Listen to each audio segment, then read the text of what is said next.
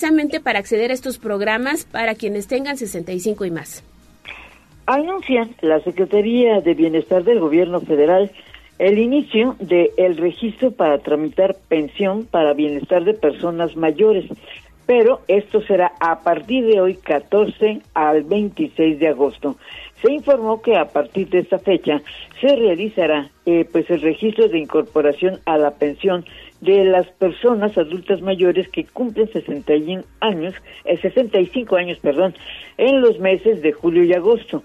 Eh, se convoca a todas las personas pues a acudir a los módulos aquí en Puebla pues para ser atendidos. Las solicitudes se harán de este lunes y hasta el sábado de las 10 de la mañana, esto es importante que lo sepan, de las 10 de la mañana hasta las 4 de la tarde.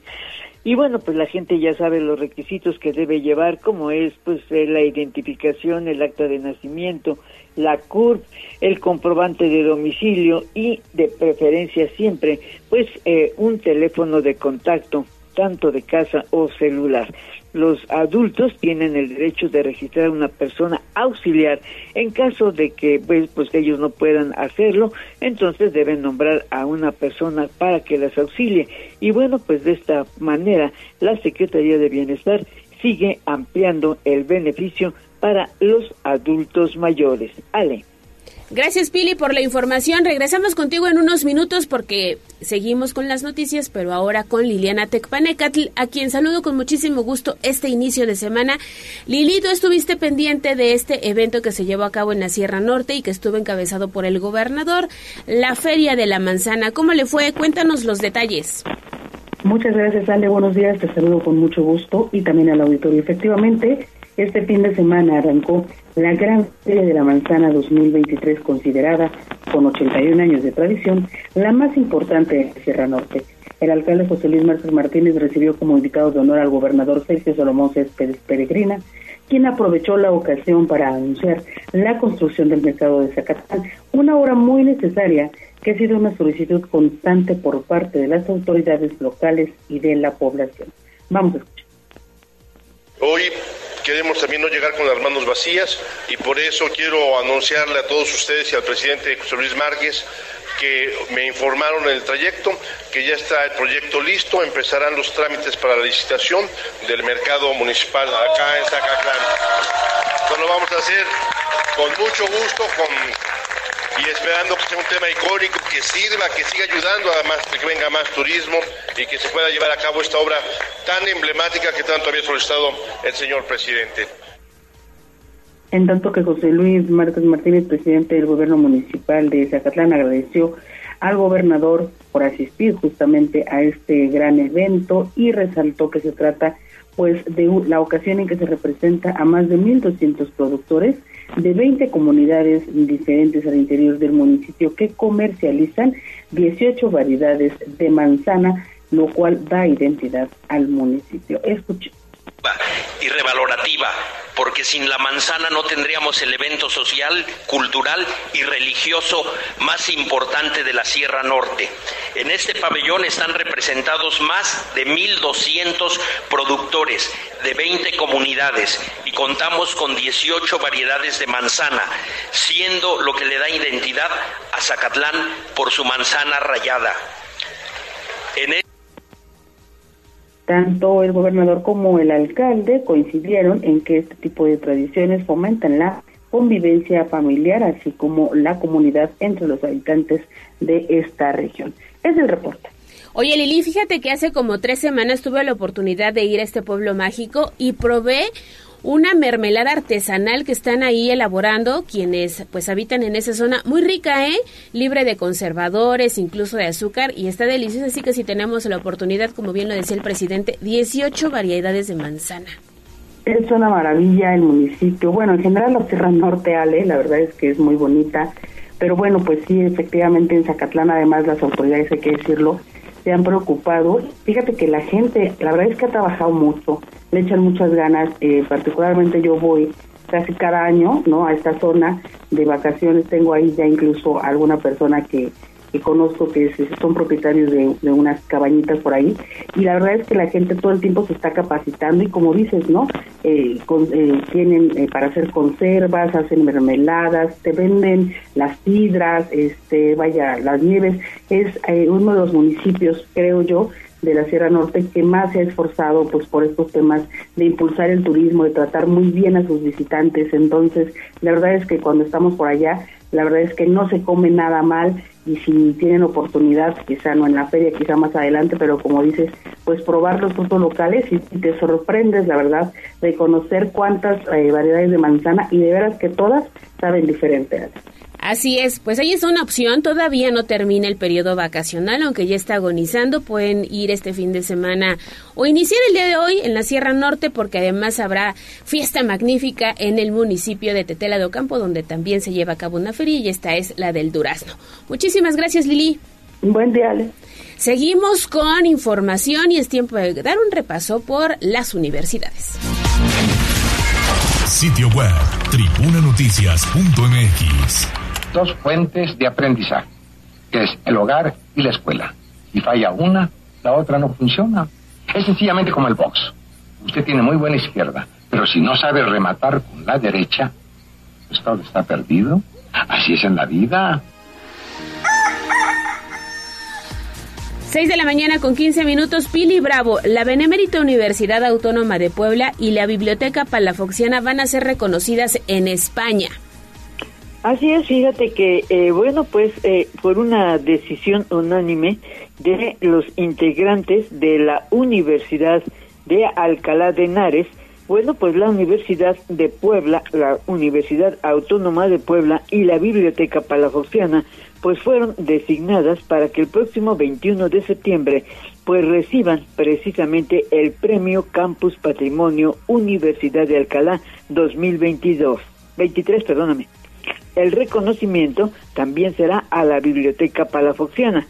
Durante la reunión extraordinaria, bueno, pues se dio a conocer esto. Fallo del jurado Premio Campus Patrimonio Universidad de Alcalá. Han acordado por unanimidad conceder el Premio Campus Patrimonio Universidad de Alcalá 2023 a la Benemérita Universidad Autónoma de Puebla y a la Biblioteca Palafoxiana de Puebla. Y bueno, pues esta prestigiada Universidad de Alcalá habrá de entregar estos premios tan distinguidos a el próximo 21 de septiembre. Eh, pues todavía no se ha precisado si ellos, eh, vaya, si la rectora seguramente, así como tal vez el secretario de Cultura, pues acudan a hacer la recepción de esta importantísima distinción con que han distinguido a Puebla. El reporte. Gracias, Pili. Seguramente también asistirá, o bueno, eh, digamos que tenemos ahí como que eh, se, se, presente, digamos, la, la rectora de la UAP, Lilia Cedillo, ¿no? Sí, es lo que te decía que seguramente la rectora acudirá a esta importante ceremonia y por parte de la Secretaría de Cultura, pues el titular de la Secretaría de Cultura actual, Enrique Glogner, a menos que el gobernador designe a otra persona, ¿no? Pero bueno, pues ahí está, será una gran ceremonia y una gran distinción para la Universidad Autónoma de Puebla, sin duda. Gracias, Pili, por el reporte. Buenos días. Gracias. Y bueno, saludo con mucho gusto a Jazz Guevara, que ya me acompaña aquí en la cabina de la 95.5 de FM. ¿Cómo estás, Jazz? Buenos días, Alex. Saludo con gusto ya en esta, una semana más. Sí. Una semana más, 14 de agosto del 2023. Y 14 grados la temperatura 14 actual. grados está bastante templado afuera. Fresquecito. No hace frío, no hace calor, está bastante fresco. Y mira, estaba escuchando hace rato lo, eh, la información de Lili sobre la eh, Feria de Zacatlán. También hay que decir que estuvo Emanuel y estaba viendo las fotografías. es que tú eres fan.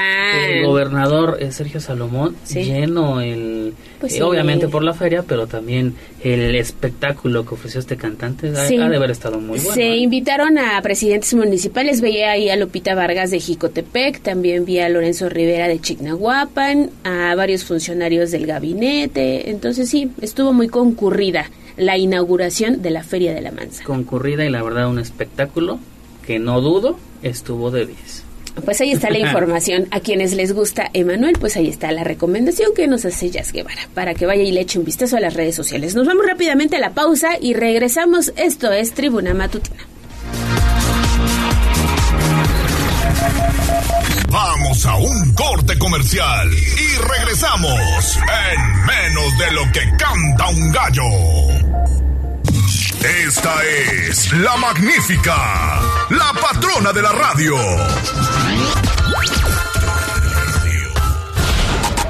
Seguimos con el gallo de la radio.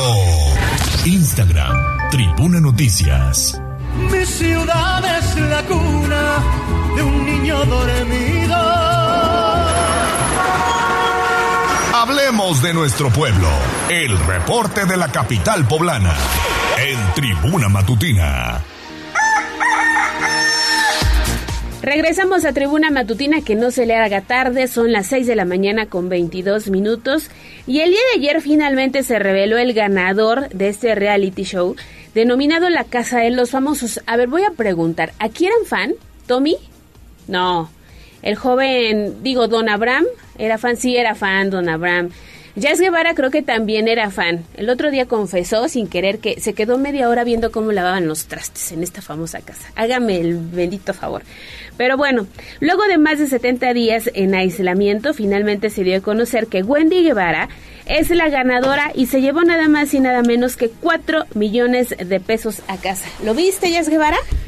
No lo vi porque te tengo que... ya te balconeé, antes de que llegaras te balconeé. Tengo que tengo que reconocer que no soy o no fui fan del reality cada fin de semana, no sé cada cuánto eran las eliminaciones, pero es una es un fenómeno, lo, un fenómeno, perdón, lo que logró Wendy Guevara, digo, estaba ayer subí un eh, festejos en la zona rosa y más de 100 personas festejando la eh, la, pues, la, la, la, ganadora. Sí, mira que hicieron una reflexión que me parece interesante a través de Twitter. Wendy ganó el primer lugar de esta famosa, de este famoso reality con 18.2 millones de votos. López Obrador, actual presidente de México, ganó con 30 millones y Enrique Peña Nieto, expresidente del país, tuvo 19 millones. Hay nada más para que veamos el interés. El poder también el interés que despierta este tipo de... ¿Y qué nos interesa, no? Ver a veces en televisión. Decía que tú te quedaste media hora, y perdón por balconearte, ya es media hora viendo cómo lavaban los trastes. Sí, bueno, fueron dos ocasiones que, que, este, ah, que tengo detectadas. Estaba Bárbara Torres lavando trastes, me quedé media hora, digo, no hacía otra cosa más que lavar los trastes. Y Sergio Mayer se estaba limando las uñas. Mira, ¿quién quedó en y segundo partiendo cocos. No sé, no... Nachín, si no estoy, si no Creo que Nicola, ¿no? Creo que Nicola. Aquí está la lista. Wendy Guevara ganó el primer lugar, Nicola ganó el segundo, Poncho de Nigres tercer lugar, Sergio Mayer cuarto lugar y quinto lugar Emilio Osorio, quien es hijo además de Niurka Marcos. no, esa no me la sabía. Bueno, estoy leyendo la nota que, pues ya sabes, el día de ayer todo mundo hablando de, de Wendy Guevara y de que ya no fue sorpresa, porque incluso tú entrabas a, a, cualquier red social y te apareció un fragmento de Wendy Guevara haciendo lo que usted se imagine. Pero bueno, llamó mucho la atención este reality show. Ahí está para el dato, pero es importante como bien lo comentas, ¿qué ven los mexicanos o qué vemos los mexicanos? Sí, exactamente, para reflexionar. Y bueno, ya dejamos estos temas y nos vamos con información más seria, porque 16 rutas cambian de recorrido por obras en el centro histórico. Me tocó el fin de semana GIS y bueno, ya los usuarios del transporte público empiezan a acostumbrarse. Buenos días. Ale, te saludo con mucho gusto, igual que a nuestros amigos del auditorio, y precisamente alrededor de 16 rutas que circulan en las calles 11 y 13 Oriente Poniente, pues serán reubicadas a la 15 y 17 respectivamente. Esto debido a las obras que se ejecutan en la calle 16 de septiembre, y lo dio a conocer María del Rayo Ramírez Polo, directora de Tránsito y Movilidad del municipio de Puebla. En entrevista, la funcionaria informó que los cambios se llevarán a cabo durante la segunda quincena de agosto, una vez que intervendrán las intersecciones de la 11 y 13 Oriente Poniente, y de ahí que se tendrán que realizar dichas modificaciones de manera temporal. Indicó que los cambios de paraderos serán únicamente por dos semanas, una vez que buscan que las acciones de mejoramiento de la 17 Oriente Poniente, Avenida Juan de Palafox y Mendoza, sean lo más ágil posible y concluyan antes del regreso a clases. Pero también escuchemos parte de lo que mencionaba. Actualmente tenemos dos intersecciones sobre la 16 de septiembre cerradas, la 17 y la 15 Oriente Poniente. Informarles, la siguiente semana se tiene previsto a finales de la semana aperturarlas y una vez que eso ocurra se va a intervenir la 11 y la 13 Oriente Poniente. Esto quiere decir que todas las rutas que circulan sobre la 11 y la 13 de Oriente a Poniente tendrán una modificación y serán recorridas a estos pares viales que se aperturarán la próxima semana. Es decir, las rutas que circulan sobre la 11 circularán ahora dos calles hacia el sur, es decir, en la 15, y las rutas que circulan en la 13 circularán ahora en la 17. Ramírez Polo dijo que a través de la Secretaría de Movilidad, junto con el Gobierno del Estado, informarán de manera oportuna a los transportistas, además de que colocarán lonas con los desvíos correspondientes. El reporte. Gracias, Gis. Ahí está la recomendación y, por supuesto, la información para quienes hacen ruto de estas rutas que comunican, hacen uso de estas rutas que comunican hacia el centro histórico. Y en más información, Gis, en el 2024 ya va a haber una intervención integral en la zona del Cuexcomate. Así es, Ale. A más tardar a principios del próximo año se realizará una intervención integral en la zona del Cuexcomate, ubicada en la Junta Auxiliar La Libertad. Esto fue lo que dio a conocer Alejandro Cañedo Priesca, titular de la Secretaría de Desarrollo Económico y Turismo del municipio de Puebla. El funcionario informó que el alcalde Eduardo Rivera Pérez giró la instrucción de buscar opciones para dar mantenimiento a la zona del volcán más pequeño del mundo y de ahí que buscan mejorarlo a finales de este año o inicios del 2024. Escuchemos. Hay, hay posibilidades, ahorita el presidente municipal me dio instrucciones de que buscara las opciones para poderla mantenimiento. ¿Sería este año, secreto? Pues queremos hacerlo para este año, para el principio que viene, para el 2024. ¿Y sería integral? Integral, sí, hacer un apoyo de eso que estamos buscando. Estamos buscando esa opción de parte de nuestra. Nos dio instrucción de mejorarlo y nosotros estamos buscando cómo hacerlo sobre el número de visitantes que arriban a la demarcación para disfrutar del atractivo turístico, dijo que aunque no cuenta con cifras, la Tesorería Municipal confirmó que incrementó debido a que ya forma parte de la ruta de diferentes compañías. Esto hablando de turibuses. Refirió que el 80% de visitantes se trata del interior del estado, del país, mientras que el resto, el 20% de otros países. Y de ahí que durante la Feria del Cuexco Chile en Nogada, que se llevará a cabo los días 19, 20, 26 y 27 de agosto, así como el 2 y 3 de septiembre, pues los turibuses también contemplarán este punto. Cañedo Priesca mencionó que el grupo ADO será la empresa que de manera especial, como en otras épocas, trasladará a la gente desde el zócalo de la ciudad para conocer la Junta Auxiliar y también disfrutar del platillo gastronómico de la temporada, el chile en nogada. El reporte. Oye, Gis, ¿y ya probaste los chiles en este lugar, pues? No, Ale, eh, recordemos que la primera, eh, el primer día que se llevará a cabo, pues esta feria del Cuexco Chile será el próximo 19, 20, 26 y 27 de agosto, así como el 2 y 3 de septiembre. Es decir, el próximo fin de semana. Así es, Ale. Oye, nos preguntan que si sabes el costo para poder ingresar al Cuexcomate. No, Ale, eh, recordemos que los domingos es de manera gratuita, que también eh, por ello se realiza la Feria del Coexcochile estos días, sábados y domingos. Y pues el, para la Feria del Coexcochile será de 69 pesos, a partir de 69 pesos para poder eh, probar este platillo. Mm, pues está, está bien, está buena la oferta, digamos, para poder visitar esta zona, que no está muy, muy lejos. Mucha gente incluso viene únicamente a ingresar y ver este volcán, como se le, se le ha denominado, más pequeño del mundo y que lo tenemos en esta Junta Auxiliar. Gracias, Gis. Mira, nos están soplando que es aproximadamente de 13 pesos el donativo y abren a partir de las 10 de la mañana. Ale, pues es parte también de todo ese atractivo turístico, de todas las actividades que se ofrecen en la Junta Auxiliar La Libertad. Como bien lo menciona, se encuentra muy cerca del centro histórico y pues bueno, a partir de este fin de semana habrá una actividad más que realizar. Así es, gracias por la información y nos vamos ahora a la zona de Plaza Dorada porque ahora sí ya van a retirar el puente que se ubica eh, sobre Boulevard 5 de Mayo a la altura de esta famosa plaza comercial y esto ocurrirá el próximo 17 de agosto.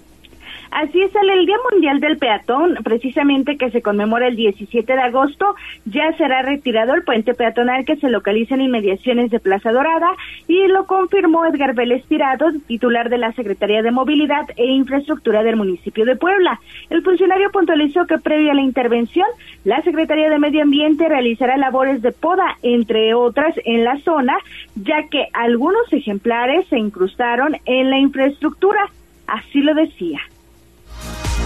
Eh, está programado para el día del peatón. Este, nada más estamos viendo ahí un tema de logística porque eh, hay que hacer un trabajo con la Secretaría de Medio Ambiente para, para, poder podar los árboles, porque ya, ya algunos ya se, se incrustaron en la, en, la, construcción, pero para el día del peatón estamos ya trabajando con el retiro del paso peatonal ahí en, en el paso.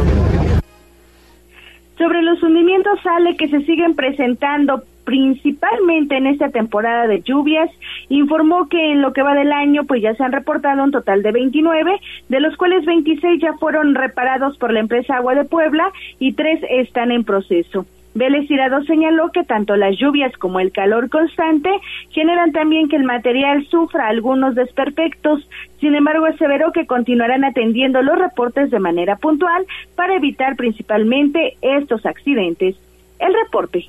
Muchísimas gracias, Gis, por la información. Que tengas un excelente inicio de semana y más adelante nos enlazamos contigo porque estarás también acompañando al presidente municipal Eduardo Rivera en punto de 7:30 con las actividades para este inicio de semana.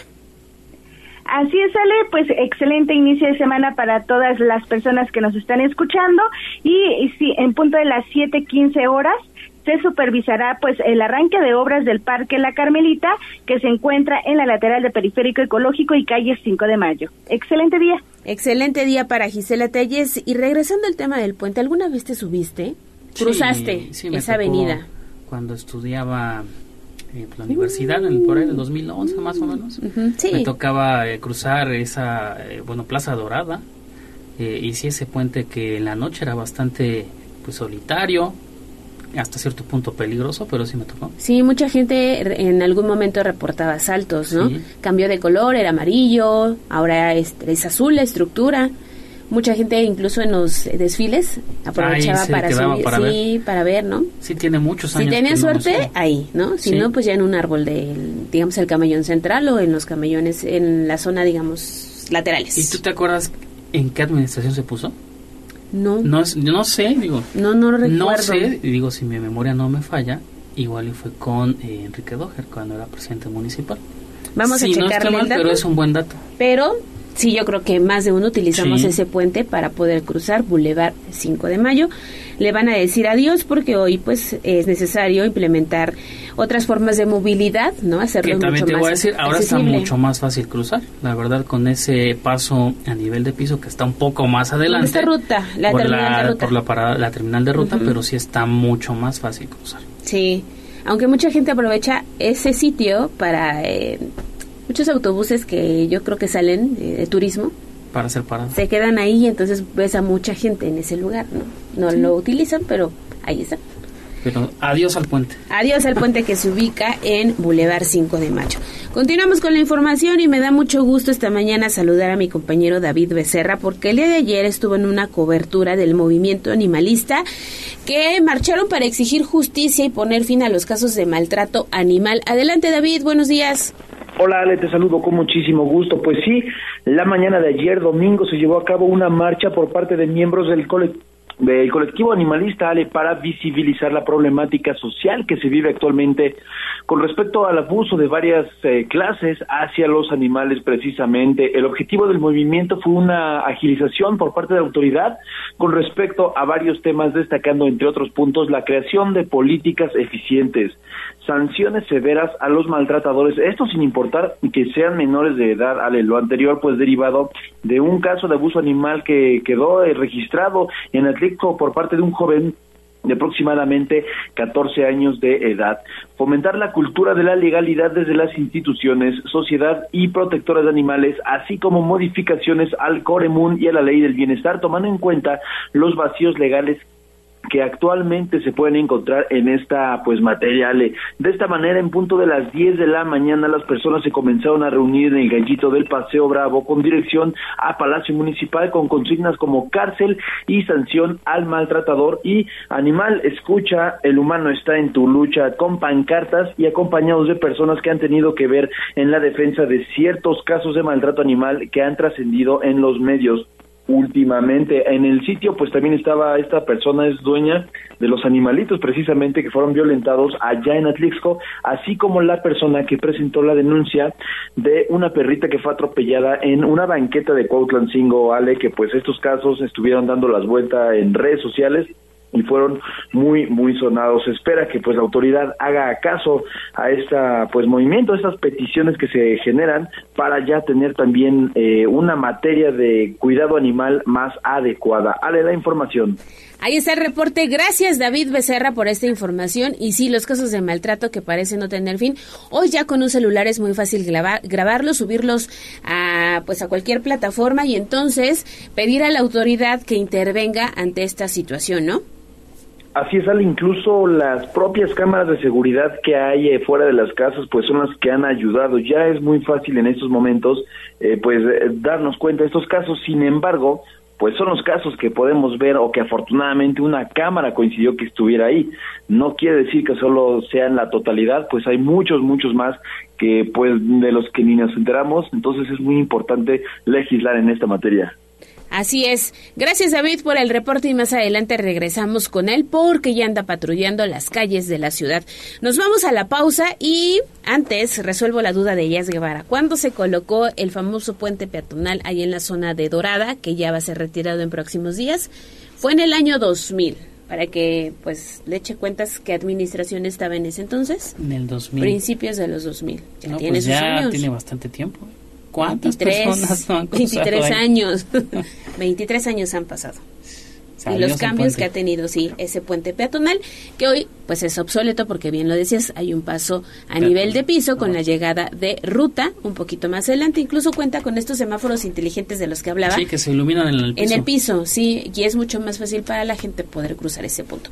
Nos vamos a la pausa y regresamos para leer sus comentarios, también hablar de la nota roja. Recuerde 22 23 90 38 10 para que hagamos juntos las noticias, fotos, videos, mensajes de voz o de texto. Vamos a un corte comercial y regresamos en menos de lo que canta un gallo. Esta es la magnífica, la patrona de la radio.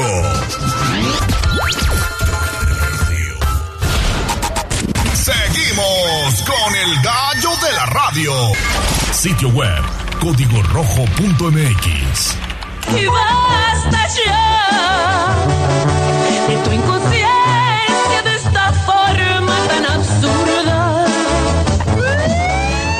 la barrera, respeta la cinta de precaución y para bien la oreja. Comienza la nota roja en tribuna matutina. Son las 6 de la mañana con 42 minutos. Hacemos enlace con Daniel Jacome porque tiene información sobre temas de inseguridad y bueno, damos paso entonces a esta noticia. Decapitaron y abandonaron los restos de un masculino en la colonia Lomas 5 de Mayo. ¿Cómo estás, Daniel? Buenos días. Hola, ¿qué tal, Ale? Te saludo con gusto, al igual que nuestros amigos de Puebla, Atlisco y municipios de la Mixteca.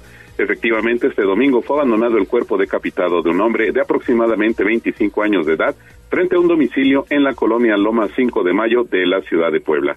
Y de acuerdo con los primeros reportes, vecinos de la referida colonia dieron aviso a las autoridades tras haber escuchado detonaciones de arma de fuego, por lo que a la calle 16 de septiembre, esquina con Ejido, se trasladaron elementos policiales quienes corroboraron que la fachada de una vivienda había sido baleada.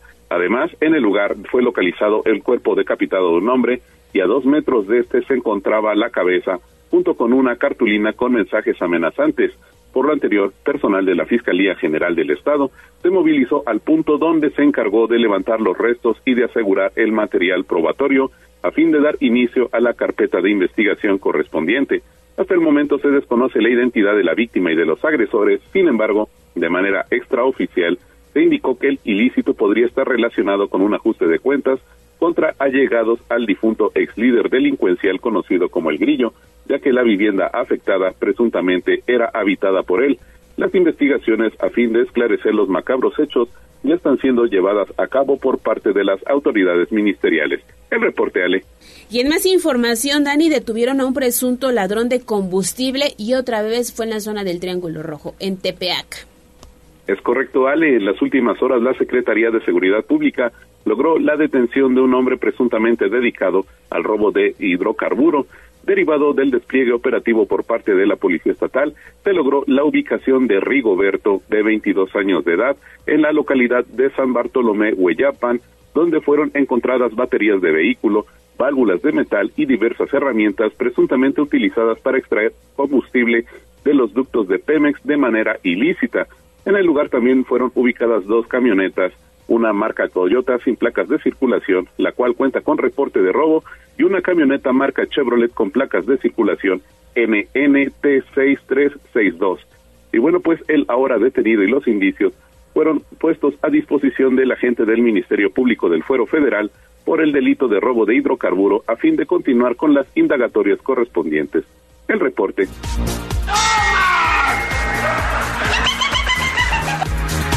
Gracias a Daniel Jacome por esta información y regresamos ahora con David Becerra.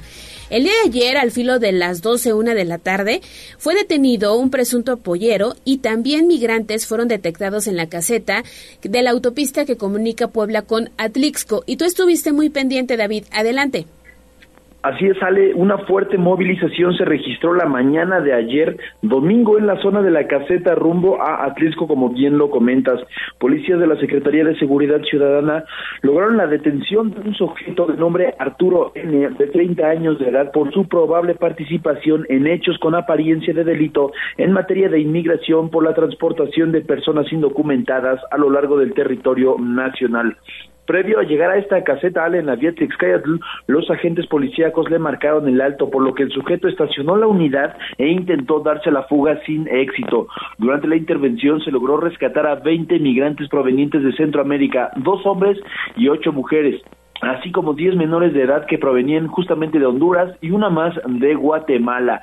La camioneta en la que viajaban quedó a resguardo y pues las personas migrantes fueron trasladadas al Instituto Nacional de Migración para recibir apoyo psicológico, así como asesoría legal y proceder adecuadamente con los trámites correspondientes sobre su estadía acá, ya sea deportación o pues lo que corresponda en cada uno de los casos en los que se vean involucrados. Ale la información, pero sí causó eh, mucho revuelo, sobre todo las personas pues que estuvieron cerca, algunos incluso comentan que hubo intercambio de disparos, pero bueno, eso ya no está confirmado por la autoridad. Sin embargo, pues esa fue la fuerte movilización que se registró ayer. Sí, veía varios, varias mujeres y niños. Así es, más de 10 eh, niños Ale, son los que pues estaban siendo transportados en esta camioneta y eso fue también lo que causó mucho impacto entre las personas que por ahí circulaban, pues al ver también a los niños que estaban eh, dentro de la camioneta hacinados de alguna manera, pues la transportación de estas 30 de estas 20 personas dentro de una camioneta Ale. Gracias David por la información y regresamos contigo más adelante. Seguimos pendientes. Vamos ahora con eh, Abigail González porque también el fin de semana circuló un video de un trailero que arrastra un presunto ladrón en la autopista México-Puebla. ¿Y cómo, eh, cómo sucedieron los hechos? ¿Qué fue lo que pasó? Adelante, Avi. ¿Qué tal, Ale, amigos del auditorio? Muy buenos días. Efectivamente, pues les comento que fue a través de redes sociales que se difundió un video en el que se observa cómo un presunto ladrón es arrastrado por un tráiler sobre la carretera México-Puebla a la altura del Estado de México. Y es que de acuerdo con información difundida a través de redes sociales, el hecho fue grabado en el municipio de Ixtapaluca, en el Estado de México, donde se puede observar cómo el tráiler avanza con velocidad y en la parte pues de abajo lleva arrastrando a un varón. Y es que de acuerdo con reportes, trasciende que el ladrón quedó atorado en la parte baja del vehículo pesado, sin que el conductor pudiera percatarse, por lo que lo arrastró por varios metros. Y es que las imágenes fueron grabadas por el ocupante de otro vehículo que circulaba sobre la autopista. La versión indica que el presunto delincuente perdió la vida. Hasta el momento se desconoce la identidad de la víctima, así como del chofer de la unidad, Además, pues no se sabe hasta qué punto fue detenido el tráiler para poder rescatar el cuerpo del varón. Versiones indican que pues el video fue grabado el pasado 10 de agosto, sin embargo, pues las investigaciones están en curso. Ale, es la información que tenemos de este tema.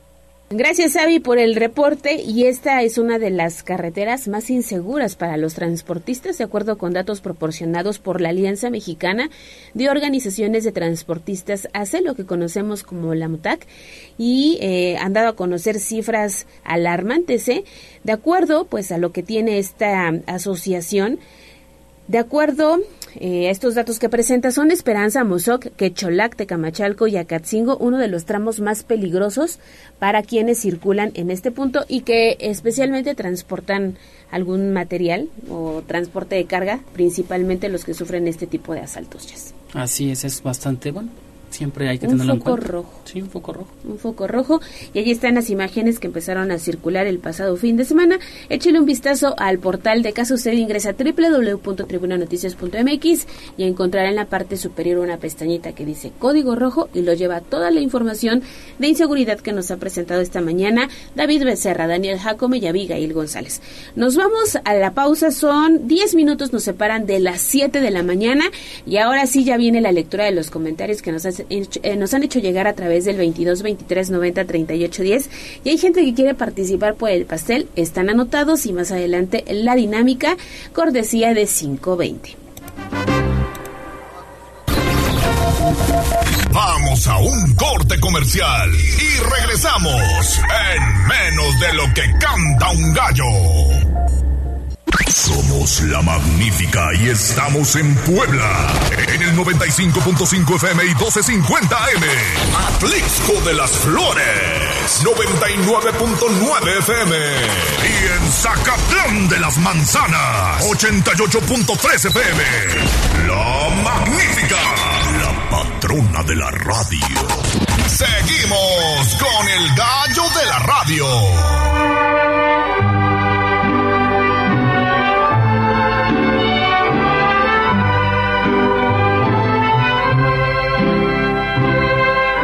Fresca y perfumada mañanita de tu santo, recibe mi bien amada la dulzura de mi canto.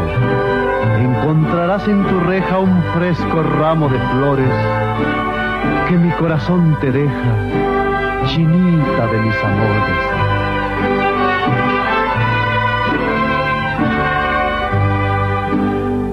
Estas son las.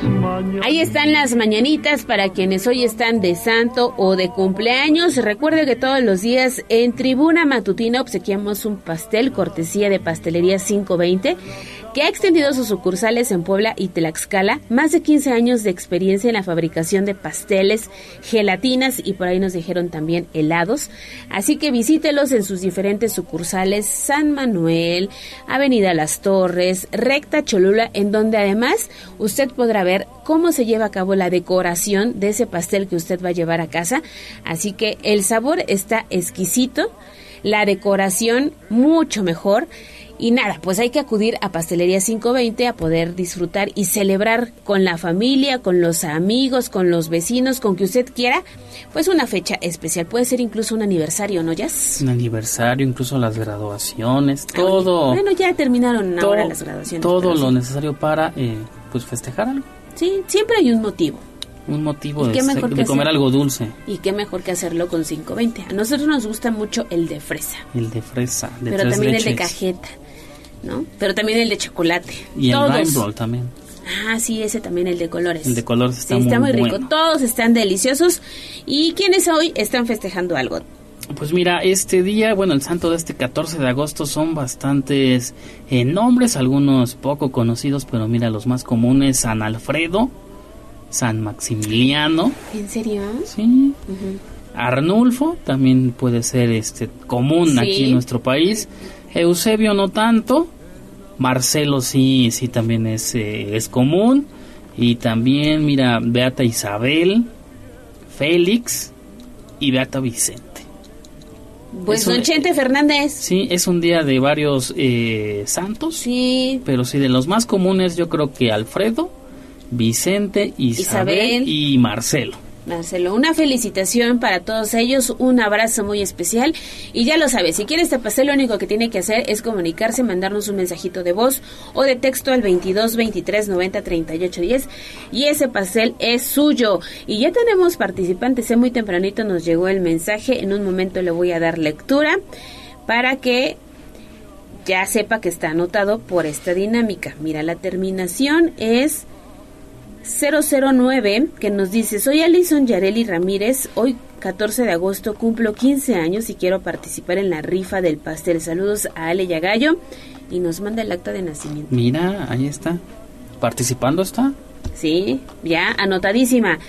También la terminación 4820 nos manda, bueno, son saludos y en un momento más, porque ya vamos a escuchar la voz de los poblanos, le vamos a dar lectura a esos mensajes que nos hacen llegar los amigos del auditorio. Leemos tus mensajes en WhatsApp, en La Voz de los Poblanos, 22 23 90 38 10.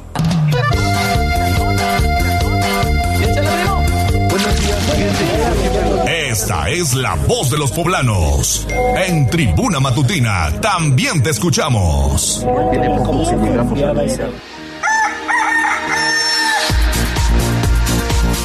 Arráncate, Jess Guevara, ¿qué tenemos hoy en Tribuna Vigila? Tenemos eh, saludos primero a través de Facebook. Fíjate que ya se está reportando Victoriano González. Dice, excelente día para todos. También saludos para Oli Sánchez, Álvaro Sánchez y Juanis Reyes Rodríguez. Ellos están al pendiente a través de Facebook, pero también en Twitter tenemos eh, saludos. Fíjate que Israel eh, Vázquez se está eh, comunicando con nosotros. También Brenda del Carmen Mora.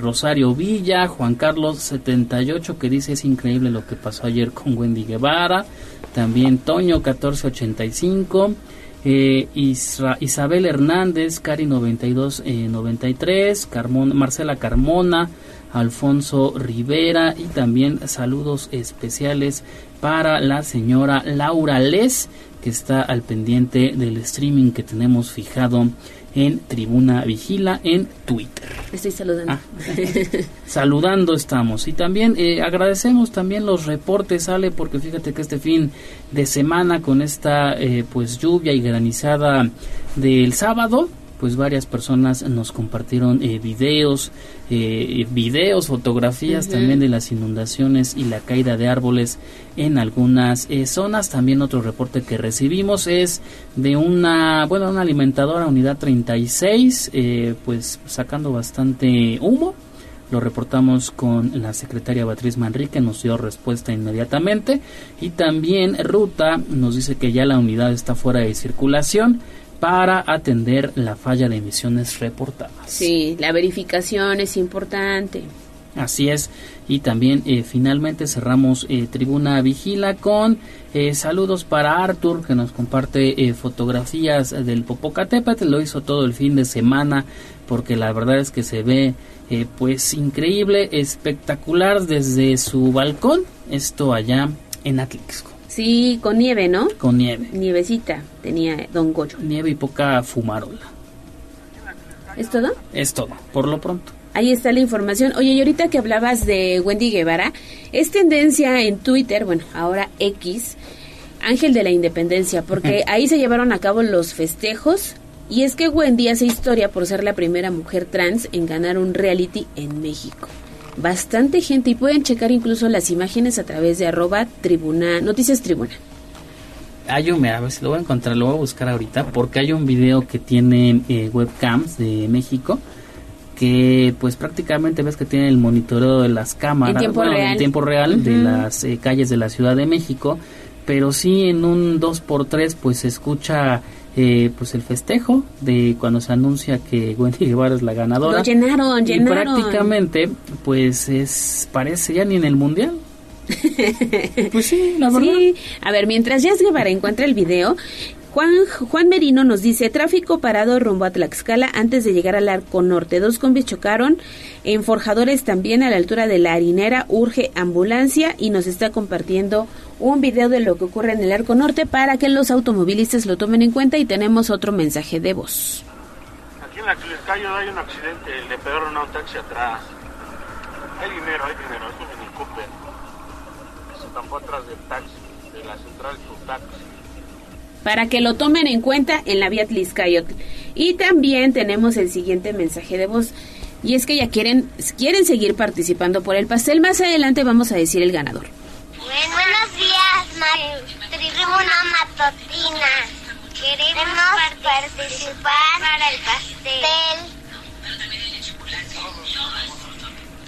Saludos desde el Riego Sur. Ay, muchísimos saludos hasta Riego Sur. Muchísimas gracias a estos pequeñitos que nos mandan este audio de voz. Y el profesor Manitas, saludos a Ale Bautista y al equipo de Tribuna. Lindo día. Muchísimas gracias, profesor, fan insignia de este espacio de noticias. Y también Oli Sánchez, terminación 7169, no solamente dejó mensaje en redes sociales, también nos mandó un mensajito aquí. Muy buenos días, Aleya, saluditos y buen inicio de semana. Oli Sánchez que siempre está al pendiente de todos Sí, los espacios también es fan informativos. insignia. Fan insignia. Así es. ¿Ya encontraste el audio? Ya tenemos el audio, mira, escúchalo. Vas a escuchar el sonido ambiente de la Ciudad de México cuando de repente ¿Qué era un niño gritando? parece broma, pero, Pero- es cierto.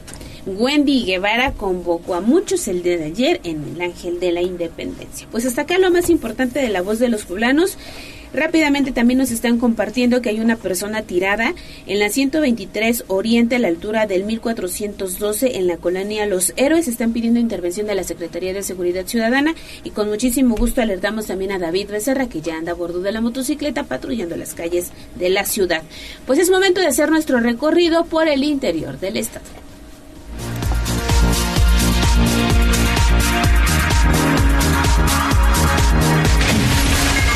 Sitio web tribunanoticias.mx.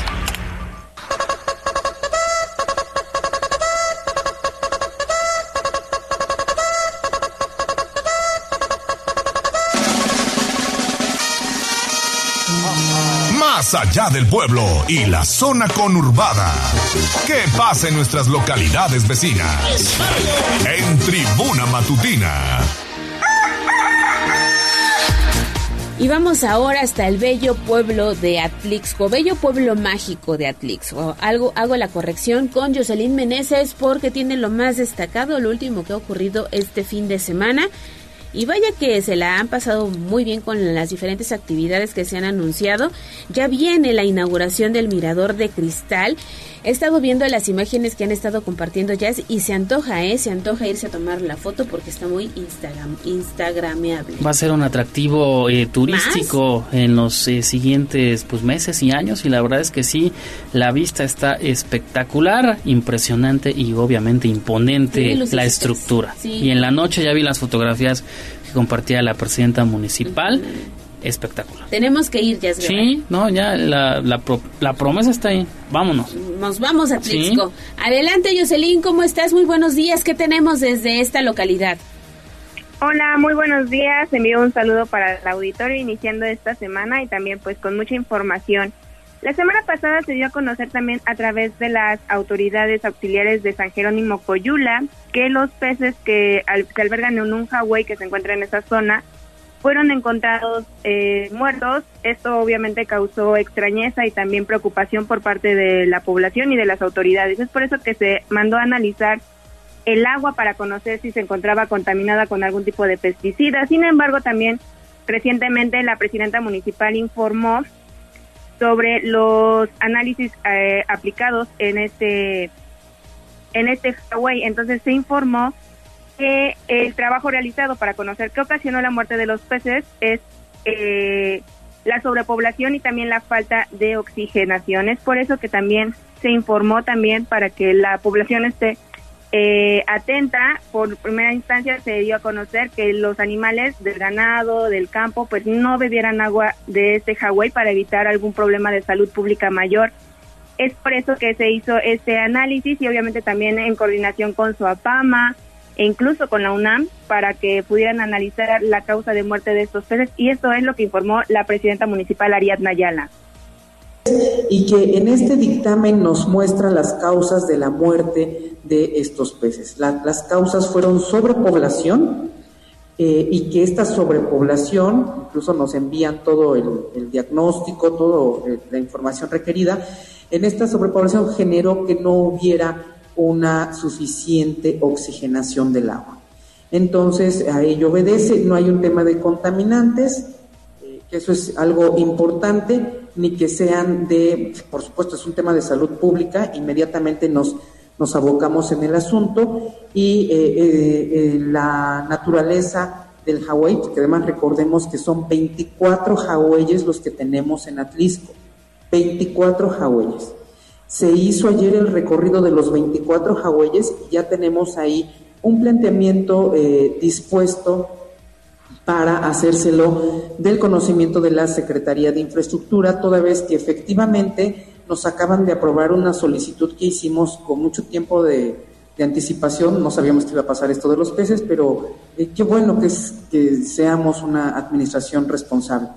Y nos autorizaron dos desasolves de este programa Así que ya lo saben, no fue un tema de contaminación, afortunadamente, pero sí se van a realizar los trabajos de limpieza en el Hawái y también pues hacer un recorrido. Sabemos que en Atlisco, como lo mencionaba la presidenta, son 24 Hawaiis los que se encuentran, entonces trabajar en la verificación que todos se encuentren en buen estado para que no haya este tipo de problemas en algún otro punto del municipio. Ahí está Jocelyn la información. Nos estamos acabando los recursos naturales. Sin duda y es triste, pero también un llamado a la población a ser conscientes y pues tener un poquito más de cuidado. También sabemos que estos jagüeyes son ocupados principalmente para el trabajo del campo, es por eso que sí se hace el llamado que evitar contaminarlos con algún tipo de pesticida, algún tipo de veneno para fumigar. Entonces sí es importante ser conscientes y tener mucho cuidado con este tipo de recursos naturales. Así es, Jocelyn. Pues muchísimas gracias por la información. Nos quedamos con esa reflexión de cuidar lo que hoy tenemos. Tres jagüeyes dejan de existir ahí en la región de Atlixco, pero ¿dónde te leemos para estar informados de lo que pasa, no solamente en esta región, sino en la Mixteca Poblana? Así es, eh, información de Atlixco y en la región a través del www.contextosnoticias.com y también las redes sociales Noticiero Contextos para que estén pendientes de toda y mucha más información. Gracias, Jocelyn. Cuídate y excelente inicio de semana. Gracias, Ale. Saludos. Bye. Nos vamos ahora a Tehuacán porque ya está listo Germaín Olasco. No, Liliana Tech. Vamos con Liliana Tech, me hacen la corrección. Porque tienes información, Lili, que vale la pena tomar en cuenta. Adelante, arráncate con tu reporte. Lili. Lili, ¿cómo estás? Muy buenos días. El Sindicato de Trabajadores de la Volkswagen está listando, pues ya también ahí las guardias en caso de que estalle la huelga. Lili. ¿Te tenemos, Lili? Hemos perdido comunicación con Lili. Lili, hola, Hola, hola, hola. Ya te escuchamos. ¿Sí me escuchas? Sí. Gracias, Ale. De nuevo cuenta, los saludo con gusto. Pues efectivamente, el Sindicato Independiente de Trabajadores de la Industria Automotriz Volkswagen Similares y Conexos, el CITIAF, ya empezó a difundir entre sus agremiados el calendario rol de guardias que deberán acatar en caso de que estalle la huelga en la planta ubicada en San Lorenzo del Mecatla. Pues ya estamos a menos de una semana de que se venza el plazo para obtener un resultado del proceso de revisión salarial y tanto la empresa Volkswagen de México como el sindicato mantienen total hermetismo respecto del avance de las negociaciones. Esta postura prevalece incluso al interior de la planta. Fuentes al interior de la misma aseguran que los trabajadores no han tenido ninguna información en torno a la solicitud del 15.7% de aumento directo al salario con que se inició la revisión. El clima en general es de incertidumbre en la planta ubicada en Cuautlancingo. Tampoco han sido informados sobre si la alemana ya puso alguna contraoferta sobre la mesa. El emplazamiento huelga vence este 18 de agosto y bueno, pues aunque esta no ocurra, el sindicato está obligado a integrar un comité de huelga y esta a su vez debe elaborar el rol de guardia. Sobre el calendario que los técnicos comenzaron a recibir ya desde la noche del viernes 11 de agosto, pues se contempla la participación de todos los trabajadores que van a ser divididos en cuatro turnos y asignados a alguna de las once casetas que controlan las entradas y salidas de la factoría. Los técnicos están obligados a participar del movimiento de huelga en caso de que se estalle y quien no acuda a su guardia deberá ser sancionado por el propio sindicato. Deben presentarse 30 minutos antes de cada turno y con su credencial para pasar lista. El primer turno de guardias contempla un horario de las 6 a las 14 horas, el segundo de las 14 horas a las 22 horas, el tercero de las 22 a las 6 horas y también se estableció un turno normal que abarca de las 8 a las 16 horas. Hay que señalar que la ley prevé la posibilidad de solicitar prórrogas. El año pasado este recurso se utilizó dos veces y la revisión, que incluyó salario y prestaciones, concluyó oficialmente hasta el 13 de septiembre luego de tres procesos de consulta entre los trabajadores. En el 2022 la revisión se cerró con un aumento del 9% directo al salario y 2% a prestaciones y el beneficio del pago retroactivo de estos beneficios al 20 de julio del mismo año. Y estos acuerdos se consideraron históricos. Y hasta el momento, bueno, pues seguimos justamente a la expectativa de qué es lo que va a ocurrir en la planta automotriz. Es el reporte.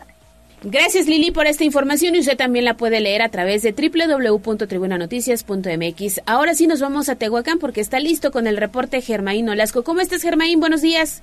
¿Qué tal, Ali? Buen día, excelente inicio de semana laboral para ti y para el auditorio y por supuesto para el equipo de noticias desde Tehuacán, Puebla. A través del área de seguridad pública se ha eh, reconocido que fortalecen estrategias operativas en cuatro puntos del municipio de Tehuacán. Son considerados como pocos rojos de la delincuencia y es que tienen ya ubicado un mapa delictivo en el municipio a registrar incidencia alta en hechos violentos, así como ejecuciones, por lo que el área de seguridad pública se encuentra con eh, reforzamiento en estas eh, formas de estrategias y en coordinación con corporaciones estatales y federales, donde las autoridades municipales eh, reconocieron que existe un respaldo justamente tanto del gobierno del estado como del gobierno federal. Y para ello el director de Seguridad Pública en el municipio de Tehuacán, Marco Antonio Toral Rodríguez, puntualizó que juntas auxiliares como San Lorenzo Teotipilco y San Diego Chalma así como San Pablo Tepexingo, Santa Cruz Zacapa, las colonias Paraíso de Jesús y Tehuantepec se encuentran consideradas como eh, foco rojo de mapa delictivo debido a estos hechos violentos, ejecuciones, y por ello la Comisión de otros tipos de delitos y de ilícitos han incrementado dispositivos de seguridad en estas áreas con el apoyo, ya refería, de la Policía Estatal, así como la presencia del Ejército Mexicano y la Guardia Nacional. De manera detallada indicó que en San Diego Chalma se han reforzado estos eh, recorridos de vigilancia ante hechos delincuenciales que se han registrado y se encuentran por lo menos la ejecución de eh, personas, así como otros hechos delincuenciales que reporta la ciudadanía. Eh, cuando, por supuesto, también hay eh, otro tipo de ilícitos que son realmente los que tienen pues eh, con temor a los pobladores. Puntualizó que en el caso específico de la localidad de San Diego Chalma han aplicado estrategias para disminuir estos delitos, así como hechos violentos y delictivos que se han registrado no solamente en lo que va del 2023, sino en años anteriores.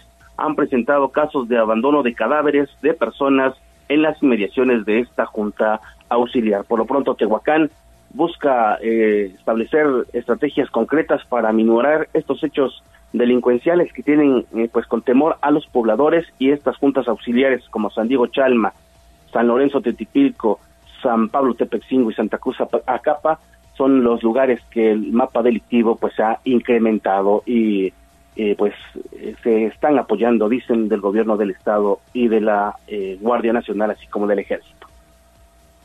Gracias, Germain, por el reporte. ¿Y dónde leemos toda esta información que nos has presentado esta mañana? Estamos en las redes sociales a través de la plataforma Hora 25 México. Gracias, Germain. Que tengas un excelente inicio de semana y mañana nos enlazamos de nueva cuenta. Estamos atentos y pendientes. Buen día. Vamos al clima, la pausa y regresamos porque vamos a tener una entrevista con el senador Alejandro Armenta.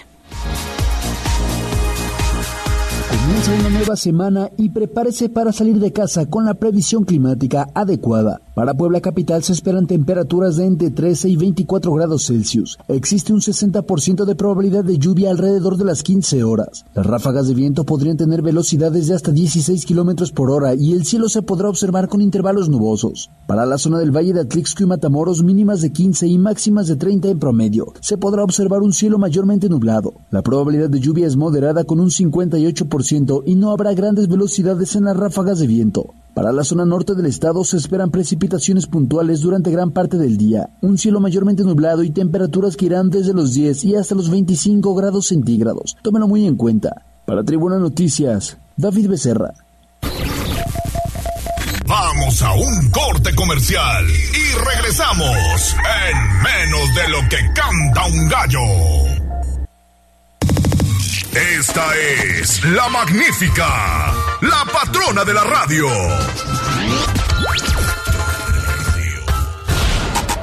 Seguimos con el gallo de la radio. ¿Por dónde sí y por dónde no? Adelante David Becerra, ¿dónde te encuentras esta mañana? Hola Ale, te saludo nuevamente con muchísimo gusto. Estamos en Boulevard Forjadores a la altura de la Harinera, es decir, de las vías del tren aproximadamente pues a unos 100 eh, metros y esto con dirección hacia el centro de Puebla. Se registró, Ale, hace apenas unos minutos un fuerte choque entre dos unidades del transporte público, la unidad 40 de la ruta S23 y la unidad 104 de la ruta S25. Son varios los lesionados que ya están siendo atendidos precisamente por paramédicos de San Pedro Cholula, pues ambas combis venían cargadas. Ale, según lo que nos relatan algunos de los propios pasajeros, eh, pues la ruta S25, eh, la unidad 104, circulaba a exceso de velocidad sobre precisamente forjadores cuando de pronto llegó al punto donde la unidad 40 de la ruta eh, S23 estaba descendiendo pasaje. Ya cuando llegó al punto, pues no logró esquivar esta ruta, eh, intentando dar un volantazo, pero pues evidentemente chocaron por alcance bastante, bastante fuerte. Una de las eh, pasajeras nos relata que justamente se estaba bajando de la ruta S23 cuando puso el segundo pie en el pues piso, llegó la otra combi por detrás y lanzó la combi de la que se acababa de bajar hace apenas unos eh, segundos, menos de unos segundos sale, por lo que pues le fue bastante bien porque ya se encontraba afuera de la pues unidad. Sin embargo, pues su mamá sí que se encontraba dentro, por lo que corrió, abrió la puerta y bueno, ya empezó a ayudar a el pasaje a bajar. Ya te, como te comentaba Ale, pues hay paramédicos de San Pedro Cholula que están atendiendo a los lesionados, sobre todo son cuatro al menos las personas que sí tienen golpes más fuertes, eh, otras más pues ya nada más están siendo revisadas por golpes leves que se llevaron precisamente derivado de este incidente vehicular. Y pues así las cosas, la situación no se ha tornado en un caos en estos momentos debido a la poca afluencia de vehículos que hay. Sin embargo, en algunos minutos sí que podría generarse tráfico debido a que pues estas dos unidades estorban en uno de los carriles que se encuentra en este Boulevard Flujadores y todo el tráfico se está desviando al carril de extrema izquierda eh, con dirección, como te comentaba, hacia Puebla. Hay que tomarlo muy en cuenta. En el lugar pedacería de ambas unidades, el medallón incluso roto de una de ellas que quedó totalmente sobre la cinta asfáltica y bueno, ya sabemos, pedacería de plástico. Tomarlo muy en cuenta, Alex, si van a circular, mejor tomen las vías alternas a este bulevar Forjadores para evitar pues eh, mayor caos vehicular. Ale, es la información que tenemos. Gracias David por el reporte y ya pueden también ver todo el material que nos ha compartido a través de arroba tribuna vigila y de código rojo. Excelente mañana David. Ahí está la información de David Becerra, el reportero del casco que anda patrullando las calles de la ciudad. Son las 7 de la mañana con 23 minutos y me da mucho gusto saludar en la línea telefónica al senador Alejandro Armenta. ¿Cómo está, senador? Buenos días. Buenos días, Alex. Qué gusto saludarte a Tribuna Noticias. Excelente mañana. Ya llegando al Senado de la República, porque me corresponde rendir informe de actividades en este año como presidente del Senado de la República. Y bueno, pues será un informe donde se analicen los temas centrales del trabajo legislativo que le ha correspondido a todos los grupos parlamentarios. La presidencia del Senado eh, coordina, administra, digamos, las tareas legislativas que se hacen en el Pleno por parte de todos los grupos parlamentarios y, bueno, se aprobó la 3 de 3, se aprobó la reforma minera, se aprobó el paquete económico en el primer en el primer periodo legislativo, en este segundo se dio atención principalmente a los jóvenes, a las mujeres, al tema de salud, los temas de seguridad, de población migrante. Pero esa es la tarea que corresponde al Senado de la República y en el caso de Puebla informarles que el día de, el día de ayer en el en la rueda de prensa abordé los temas correspondientes a las familias, la importancia que, que tienen las familias en el fortalecimiento de los valores para la, la integración social y la defensa de, de derechos, el apoyo a los, a los que menos tienen y a las personas con vulnerabilidad, fundamentalmente, Alex. Así es, y yo quisiera destacar también esta iniciativa para que la edad mínima de aquellos que buscan un cargo como diputados pueda ser a partir de los 18 años, ¿no? Sí, es un derecho pleno, porque los jóvenes a los 18 años pueden votar, pero no podían ser votados a cargo de elección popular ni votados en, en diversas responsabilidades. Esta reforma que hemos hecho a la Constitución busca que los jóvenes tengan mejores oportunidades y también puedan, puedan poner en práctica sus capacidades, Alex. Sí, vamos a estar pendientes de este informe de actividades a través de las redes sociales del Senado de la República y aprovechando, Senado, rápidamente tu opinión acerca de este ya destape oficial que hace el doctor José Antonio Martínez que dice, sí, sí estoy interesado en la contienda del 2024. Bueno, es un hombre que ha aportado a México, a Puebla, que ha tenido la salud de nuestras eh, familias, de nuestros habitantes en las tareas que él tiene y yo le deseo que en esta fase que, que viene pues encuentre siempre respeto, solidaridad de parte de todos. De mi parte, creo que viene a enriquecer el proceso electoral porque es un es un cuadro valioso poblano que, que es reconocido por la sociedad. Pues ahí está la opinión del senador Alejandro Armenta y también te vimos muy activo en tus recorridos que has tenido por el interior del estado. Y este fin de semana me tocó Tlatlauquitepec, me tocó también ir a, a, al Atlisco, estuve en Puebla, estuve en diferentes puntos de la entidad, como lo hice la semana pasada, que me tocó en Acatlán, en Chiautla, estuve también en Izcaquistla, pero este fin de semana eh, caminamos en Puebla, caminamos en Atlisco, caminamos en Tlatlauquitepec y, y en Hueyapan, estuvimos en diferentes puntos por allá. Muy bien, senador, pues nos mantenemos pendientes y por lo pronto viene este informe y ahí estaremos también atentos a tus redes sociales. Desde luego los invito a que lo vean en un ratito más a partir de las 10 de la mañana en alejandroarmenta.com o a través del canal del Congreso. Un abrazo, gracias. Gracias, senador, que tengas un excelente inicio de semana. Nos vamos ahora a escuchar la recomendación del libro de la semana con Ale Fonseca. Sitio web tribunanoticias.mx. Si algún día extrañaras mi cariño,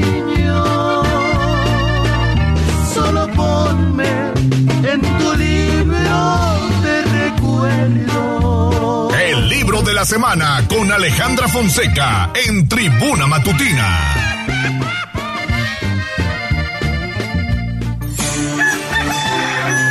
Tocayita, ¿cómo estás? Muy buenos días, te saludo con muchísimo gusto. Pues arráncate, ¿qué tenemos para este inicio de semana? Pues hoy tenemos un libro muy interesante que habla sobre la inteligencia artificial, que es un sistema informático cuyo propósito es crear máquinas que imitan la inteligencia humana para realizar tareas. Fue creada después de la Segunda Guerra Mundial con la prueba de Turing y en 1956 el informático John McCarthy le dio el nombre que conocemos. La prueba de Turing es cuando un experto evalúa la capacidad que tiene una máquina para generar respuestas similares a las que daría un humano. Esta prueba consiste en que después de cinco minutos de conversación con la máquina, si el evaluador no puede distinguir entre humano y máquina, la máquina pasa la prueba. Aclaro, no de conocimiento o de respuestas acertadas, sino, repito, de generar respuestas similares a las que daría un humano. Con esta noción de inteligencia artificial les presento la novela El sueño de Mía, una alucinante aventura en el interior de la inteligencia artificial de la investigadora Marta R. Costa Yusa y la escritora M.J. Bausa. La trama es que Jan Sendra, adolescente de 14 años que ocupa un tiempo con los números, está convencido de que la inteligencia artificial es la herramienta más poderosa con la que se cuenta para decidir qué tipo de futuro queremos. El centro más avanzado y prestigioso del mundo en la inteligencia artificial, Elexia, le seleccionó para formar parte de un curso de verano y ya no se la cree. ¿Cómo un chico del montón es elegido entre tantos candidatos para esta experiencia única? Al llegar se da cuenta de que está a años luz en conocimiento en comparación con los otros siete elegidos. Conoce a Laura, una pelirroja con una verborrea incontenible que dice todo lo que piensa y se vuelven inseparables. Conoce a Indira, Mark, Hugo y a sus profesores, a la doctora Lamar, directora de Ixia, el doctor Viscusus y el doc. Ah, y Agui, la mascota del grupo. En esta aventura, Laura arrastra a Yana a colarse en el laboratorio secreto y llegará nada más y nada menos al mundo virtual en el corazón de la inteligencia artificial. Una vez dentro se darán cuenta de que las apariencias engañan y que todos los indescifrables secretos que esconde este original universo conducen a un destino muy peligroso que no quisieran se hiciera realidad. Entonces deberán hacer frente a un poderoso villano si quieren salvar al mundo tal y como lo conocen hasta ahora. Esta historia alucinante y tremendamente didáctica nos adentra en el mundo de la inteligencia artificial. Nos enseña de manera muy amena conceptos básicos y un poco avanzados sobre este asombroso mundo con el que ya estamos conviviendo a diario y del que la mayoría de nosotros desconocemos. Esta novela juvenil con muy buen ritmo, personajes entrañables, diálogos y aventuras encontrarán a todos los lectores curiosos de este fascinante universo tienen un mensaje precioso escondido en sus páginas que hay que descubrir. Hay una mejor manera de aprender que divirtiéndote y por eso El sueño de Mía, una alucinante aventura en el interior de la inteligencia artificial de Marta Costa Yusá y MJ Bausá es el libro de la semana. Muchísimas eh, gracias Ale, como siempre muy interesante y nos escuchamos el próximo lunes. Claro que sí, Tocallita. Ahí está la información y rápidamente el presidente municipal Eduardo Rivera encabeza esta mañana el arranque de obras en el Parque La Carmelita. Vamos a escuchar parte de lo que dice esta mañana el presidente municipal. Y que vamos por más. Así que un fuerte aplauso por este ritmo de trabajo que llevamos aquí en la administración del gobierno de la ciudad. Y sí, venimos aquí a platicar aquí, por supuesto, con los medios de comunicación y para que vean cómo estaba antes la cancha, los medios de comunicación. Vean nada más, podían jugar los niños aquí, vean nada más ahí, nada más el presidente municipal destaca que esta semana se va a llevar a cabo la rehabilitación de 10 parques y canchas con una inversión de 55.5 millones de pesos. Destaca uno ubicado en Mayorazgo, La Carmelita, el Deportivo La Piedad, el Parque Benito Juárez en La Libertad, otro más en San Baltasar Campeche, Aparicio, San Jerónimo Caleras, El Cobre, San Jorge y también el ubicado en la 135 Poniente en Galaxia Castillotla. Toda la información también a través de nuestras redes sociales, arroba noticias y con Gisela Telles. Y finalmente nos están reportando que hay un ciclista que lamentablemente perdió la vida tras chocar con la puerta de un vehículo. Ocurrió en la prolongación de la 16 de septiembre y la 61 Oriente. Nos comparten imágenes porque al lugar arribó la Secretaría de Seguridad Ciudadana. Toda la información y los detalles en arroba tribuna vigila. Nos vamos a la pausa. Les dejamos los micrófonos a los chicos de deporte, deportes y a las 8 regresamos con más entrevistas y más información. Esto es Tribuna Matutina. Vamos a un corte comercial y regresamos en menos de lo que canta un gallo. Esta es la magnífica, la patrona de la radio.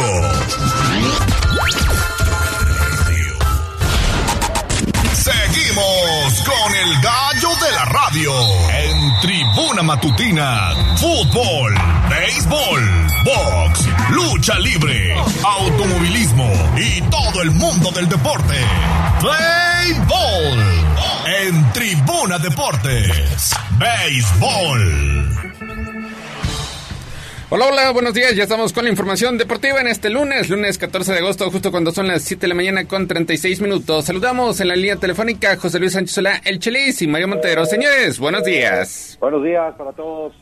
Buenos días, ahorita recuperamos comunicación con María Montero. Vámonos con lo que sucedió el fin de semana en el béisbol, porque con gran relevo por parte de Alejandro Soto y el bateo oportuno de Alex Lidy y Carlos Arellano, el Águila de Veracruz se llevó el triunfo por pizarra de 8-3 sobre Pericos de Puebla en el cuarto juego de la serie. El compromiso todavía se mantiene a favor de los poblanos, 3-1 que no pudieron completar la barrida, pero Chelis hoy tienen la oportunidad de ganar el quinto compromiso para avanzar, avanzar al la siguiente ronda de postemporada y evitar el viaje así a Veracruz de una vez por todas, finiquitar con este compromiso. Sí, me, queda claro que hoy, hoy por la noche se acaba, se acaba esta serie. El viernes pasado tuve la, oportunidad de estar en el estadio y, y me acordé de, de Silvio Fogel. O sea, yo no veía el campo, yo veía la tribuna. El gran ambiente, eh, el gran fervor que tiene la gente por, por sus pericos, el, cómo lo organizan, el cómo están metidos en el partido, el cómo en cada pichada, en cada entrada hay un entretenimiento. Esto me hace pensar lo mucho que se puede hacer en el otro deporte eh, y tomando como ejemplo a los pericos. Me queda claro por, por la afición, por el equipo, por el relevo, por el bateo que hoy se acaba, que hoy se acaba la serie y muchas felicidades a la organización de los pericos. María Montero, buenos días. Buenos días, Neto. Buenos días, Feliz. Pues sí, hemos vivido dos trepidantes juegos de playoff acá en Puebla. Dos, eh, además, entradones, entradones a pesar de, de la lluvia del sábado que acabó eh, cancelando aquel juego. Pero bueno, el viernes, el viernes, un ambientazo en el Parque de los Hermanos Cerdán, una entrada extraordinaria, la afición metida con el equipo un partido durísimo donde al final Pericos acaba dejando tendidos en el terreno en extra innings al equipo del Águila de Veracruz. Honron de Peter O'Brien ya eh, en la entrada número 11 y con eso pues Pericos, Pericos acaba eh, poniendo la serie tres juegos a cero. Y ayer pues lamentablemente no se dieron las cosas, ayer eh, muy muy muy complicado descifrar los lanzamientos de Alejandro Soto del pitcher de Veracruz. Y pues Pericos lamentablemente no encuentra el camino. Eh, un partido que complicado donde se notó que Veracruz estaba contra la pared y que necesitaba ganar sí o sí para no quedar fuera de los playoffs pero hoy bueno pues hoy hoy lunes se jugará el quinto de la serie hoy lunes Pericos intentará ya cerrar este compromiso espero que así sea esperamos todos que hoy mismo ya ya terminemos con el equipo de Veracruz ya los mandemos a su casa y pues Pericos luce como un equipo muy fuerte en playoff y coincido con Chelis. Eh, se pueden hacer tantas cosas con la afición de Puebla, con una afición fiel, metida, apasionada, que pues vaya que adora sus pericos. Ayer me dio tanto gusto ver a la gente con gorras, con camisolas por todos lados, en las calles también la gente utilizando su, su gorra de pericos y bueno pues la, afición poblana metida en estos playoffs, la afición poblana interesada en, en, este equipo y pues manteniendo, manteniendo unos playoffs muy, muy entretenidos y que bueno, pues le están dando orgullo y que están sacando la cara por Puebla. Pues ahí estaremos, ahí estaremos al pen Diente, el duelo para este lunes será entre Joymer Camacho y Esmil Rogers. Ya lo vimos en el primer compromiso, donde Perico se quedó con la victoria por marcador de dos carreras a cero. Repetimos, si hoy Pericos gana, finiquita la serie, Veracruz queda eliminado. Perico estaría avanzando a la siguiente ronda y esperando rival hasta el próximo sábado. En caso contrario, en caso de que Veracruz se quede con la victoria, mañana será día de descanso o día de viaje y se reanuda las actividades el próximo miércoles con un sexto juego allá en el estadio Beto Ávila y de ser necesario el séptimo y definitivo compromiso sería el próximo miércoles. Recuerden que la transmisión de este partido estará a través de la magnífica 95.5 FM a partir de las 7 de la noche, minutos antes de las 7 de la noche empezamos con la transmisión para disfrutar de este compromiso, el quinto de la serie entre Pericos y el Águila de Veracruz. Cruz. Pues 7 de la mañana con 41 minutos. Vámonos ahora con temas del fútbol. Porque pues... Vámonos, vámonos con temas del fútbol. Liga MX. Pues vámonos con lo que podría ser la bomba, la bomba en la Liga MX, porque el español Sergio Ramos se convirtió en opción de refuerzo para el América en el torneo Apertura 2023 y ya puso sobre la mesa del defensa central una propuesta para buscar convencerlo de llegar a la Liga MX. ¿Cómo ves esta información, Chelis? Hombre, deportivamente es primordial que el, que el América traiga una traiga un defensa central líder no, no cualquier defensa central. El señor Ramos cumple con, con este con este requisito de ser líder.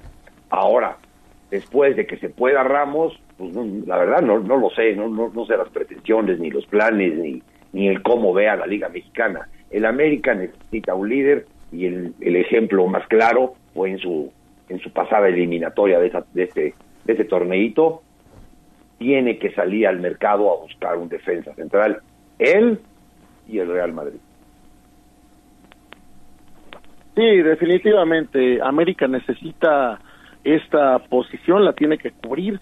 No sé si Sergio Ramos esté para eso, creo que físicamente ya traía varios problemas importantes, por ahí traía algunos problemas de rodilla que a lo mejor pues lo, lo mantendrían alejado de las canchas, ya no es lo mismo eh, ya a esta edad, en, en el PSG donde llegó después del Madrid prácticamente no fue tomado en cuenta, lleva, podríamos decir que prácticamente lleva dos años sin jugar y pues no, no, no, no sabemos en qué nivel venga, digo que es un nombre, por supuesto que es un nombre, es un jugador conocido en todo el mundo, que fue campeón con España, que ganó la Champions varias veces con el Real Madrid, que ha ganado ligas de España, que ha ganado todo, pero pues no el, su estado físico sería la gran la gran interrogante pero bueno pues de que va a vender camisetas y va va a atraer gente eso es indudable pues se menciona, se menciona que la oferta sería de 8 millones eh, de dólares anuales, o es lo que al menos pretende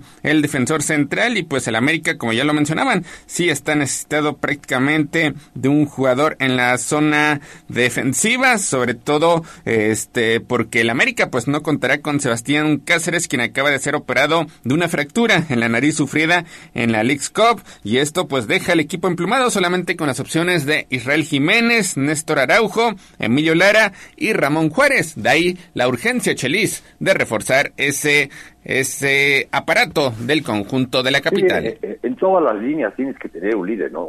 Un líder general y en todas las líneas. En la línea adelante, los atacantes, obviamente con Valdés, lo tienen más que, más que puesto. Atrás no, y entonces no luce, no luce el Reyes, no luce Araujo, no luce su cuadro bajo, no lucen sus contenciones, no cada vez que atacan a la América es un problemón y lo necesitan. Yo insisto, no, no, no, lo, lo Ramos ayer lo leí, pero, pero se están tardando en traer a este defensa central que los haga fuertes. No aspira el América a nada si no tienen un defensa central de, de, con, esas, con esas características de líder. Pues quién sabe, digo yo, eh, creo que sí necesitan un central por el tema de, que va a estar faltando un buen rato, pero no sé si el estado físico de Ramos esté para esto. esa es la, la realidad. Casi toda esa estancia en el Paris Saint Germain estuvo lesionado, eh, no, no fue tomado prácticamente en cuenta. Y, y pues esa es la, esa es la, la gran interrogante. ¿Aguantarán el, el físico todavía de Sergio Ramos? Es que por ese sueldo por ese sueldo encuentras, pero verdaderamente encuentras algo mejor, algo que funcione, algo que te juegue todos los partidos y alguien que sea líder. Es que no, no, no todo tiene que ser bomba publicitaria. No, tienes que ver cómo funciona tu equipo y este y es un sueldo que caramba, puestos en el mercado más de 10 te levantan la mano. Sí, es a lo que iba. Respondería exactamente a lo que pretende el conjunto americanista con Sergio Ramos o ocurriría algo similar a lo que le pasó a Pumas con Dani Alves. Pues yo creo que ni a Dani Alves llega, porque Dani Alves todavía jugó un poquitito, todavía dio uno o dos partidos buenos porque no venía tan mermado físicamente. El tema de Ramos deja muchas interrogantes. Vas a pagar 8 millones de dólares por un jugador que a lo mejor llega y te dice, ¿sabes qué? La rodilla no me sirve y nada más párame a la foto y te juego 10 minutos. No lo sé. Feliz. Sí, es, lo mismo, vaya, ahora sí que este el, último brasileño que llegó a, ¿cómo se llama? Tigres, un defensa central hecho y derecho, y, no creo que ni, ni, la cuarta parte de, lo que me estás diciendo gana. Entonces, yo no yo no yo no veo por qué esto de la de las bombas y de las publicidades y de, y de las fotos el equipo, vean el equipo, vean el funcionamiento, eso acarrea más gente que un jugador. Sí, pues yo coincido totalmente con Chelis. Definitivamente yo traigo a alguien que juegue, que funcione, que defienda, que haga su labor a un jugador con mucho renombre, pero pues que simplemente no le va a dar el cuerpo. Pues estaremos, estaremos al pendiente. Se espera que en el transcurso de este lunes pues ya haya información más concreta si Sergio Ramos acepta o no la oferta que ha puesto sobre la mesa la directiva del conjunto azul crema que buscará, buscará el fichaje bomba de este torneo Apertura 2023 de la Liga MX. Vámonos con último de la Leagues Cup. Mañana arrancan las semifinales. Solamente un equipo mexicano sobrevive, Monterrey, que vino de atrás para dejar en el camino al conjunto del LAFC. Estará jugando mañana ante Nashville a partir de las 7 de la noche con 30 minutos. Antes el Inter de Miami de Lionel Messi tendrá una prueba pues bastante fuerte viéndose las caras ante Filadelfia, Chelis. Sí, esta podría ser la, la final adelantada, ¿no? Por, la organización de Filadelfia, por lo bien que lo ha hecho en los últimos torneos. Sí va a ser un escollo difícil para, para el equipo de Messi. Ahora habrá que habrá que preguntarle a los a los organizadores que tienen qué tienen planeado para este para este juego. Y en el caso en el caso de Monterrey pues sus individualidades y, y no, no no lo diríamos no pero sale Cortizo de la banca para para empatar este partido y para al final ganar que sí está mermado sin contención sin su delantero y sin otros hombres importantes. Este al final de cuentas está, está echando mano de, de su armario como diría Mario y, y, sacó las papas, las, papas del horno. Y ojalá, ojalá llegue llegue Monterrey ya después de tantos viajes y tantos kilómetros, más de diez mil kilómetros ha recorrido, y ahí sigue, ahí sigue en su andanza, como gitanos. Sí, yo creo que Rayados, Rayados sí tiene una gran oportunidad, ojalá, ojalá mantenga esa, pues, por lo menos eh, eh, suerte y ganas que ha tenido y, echar mano de ese plantel tan profundo. Ojalá, ojalá Rayado sea el representante de la Liga MX en la final, porque pues vaya que ha sido un verdadero fracaso el fútbol mexicano esta League Y por el otro lado el equipo de Messi, pues Messi está jugando sin presión, Messi se le nota la sonrisa en la cara, se le nota la comodidad, se le nota que está con sus amigos eh, Sergio Busquets y Jordi Alba, los demás jugadores del equipo le han metido físicamente por lo menos todo lo que pueden para ver si le ganan una sonrisa a Messi. Se nota un equipo, el Tata Martino con su mucho poca capacidad, pues ahí está parado en la banca y los conoce, entonces pues este equipo de Inter Miami es, sexto de primaria contra primero, entonces creo que sigo pensando lo mismo, lo dije desde el principio y lo mantengo, va a ser el campeón de la League Cup. Entonces, ¿su final sería eh, Inter de Miami ante Monterrey? La, la mía sí, sí, la mía, la mía, sí, y ya juega, después de todas las desgracias que tiene Monterrey, ya juega Romo. Sí, definitivamente ese Inter Miami Monterrey sería un partido muy muy atractivo, muy atractivo y creo que el campeón, repito, nadie le va a quitar el título a Messi y al Inter Miami. Pues estaremos, estaremos al pendiente y mañana platicaremos la previa de este compromiso. 7 de la mañana con 49 minutos. Hasta aquí la información de la Liga MX. Fútbol. Vámonos, vámonos con el Puebla porque pues ya este fin de semana regresa a la actividad recibiendo al conjunto de San Luis a partir de las 9 de la noche en una semana donde se ratificaron más salidas por parte del conjunto blanquiazul, desde luego la que más pesa la de Federico Mancuello, jugaron un partido de carácter amistoso ante los Tuzos de Pachuca caen por marcador de seis tantos a tres. Muy poca información acerca de este compromiso. Lo único que se pudo ver por imágenes que pues mandó el equipo de Pachuca es que Diego de Buen fue el que portó el gafete de capitán precisamente ante la salida de Mancuello ¿Qué esperar, Chelis Mario, en este regreso ya al torneo? ¿Qué esperar del Puebla San Luis? ¿Y qué futuro le vislumbran al conjunto blanquiazul? Este es uno de los miles de problemas al no haber, al no haber descenso. Eh, quizás te salga más barato pagar que no están pagando las multas que, hacer equipos competitivos y el Puebla está metido en, ese en ese argot económico, ¿no? Con cómo saco la temporada eh, sin meterle un quinto y, y, ahorita con la con la última salida de Mancuello que para que me entienda la gente, Mancuello era la cadena de la bicicleta. Sin una sin una cadena solamente que haya una bajada y ya después ya te cuento después de que se acabe la bajada cómo caramba va a caminar esa bicicleta. Eh, una, una, una pérdida tremenda, se ve que ya problemas, problemas grandes, porque mira que irte a meter a la Independiente y dejar al Puebla con la, problemática que trae en Independiente, sí tienen que estar graves los problemas del Puebla, ¿eh? muy, muy graves en la cancha y en, y en, el, y en el pantalón largo. Muy grandes. Lo, lo que se ahorraron, lo que dejaron de pagar pues, del sueldo de Bancuello, el poco dinero que, que, que, ofreció Independiente, que quién sabe si lo vaya a pagar, este, en todo, en todo están pensando menos en la afición, en todo están pensando menos en la afición. Su objetivo es sacar el año adelante económicamente, o el semestre.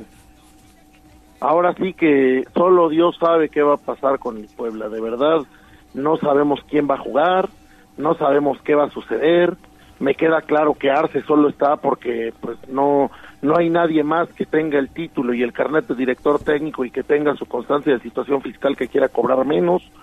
Me queda claro que estas salidas de jugadores extrañas son porque tienen que bajar la nómina a costa de lo que sea y como sea. Me queda claro que, como bien dice Chelis, el único tema que les está interesando en este momento es el tema económico, sacar este semestre y, quedar fuera de deudas como sea y entonces pues por eso precisamente suceden estas cosas. Es un equipo que está amarrado de pies y manos por el tema económico y que pues no no puede pensar en lo deportivo ni en la afición porque pues es la única la única orden que traen eh, las personas que lo llevan y entonces pues bueno eh, suceden estas cosas se va Mancuello se va se van dos capitanes en un semestre lo cual pues realmente es inaudito. Yo nunca había visto algo así en ninguna parte del mundo. El equipo queda mermado totalmente pero bueno pues esa, ese no es el interés. A ellos les da igual si se pierden todos los partidos de aquí al final.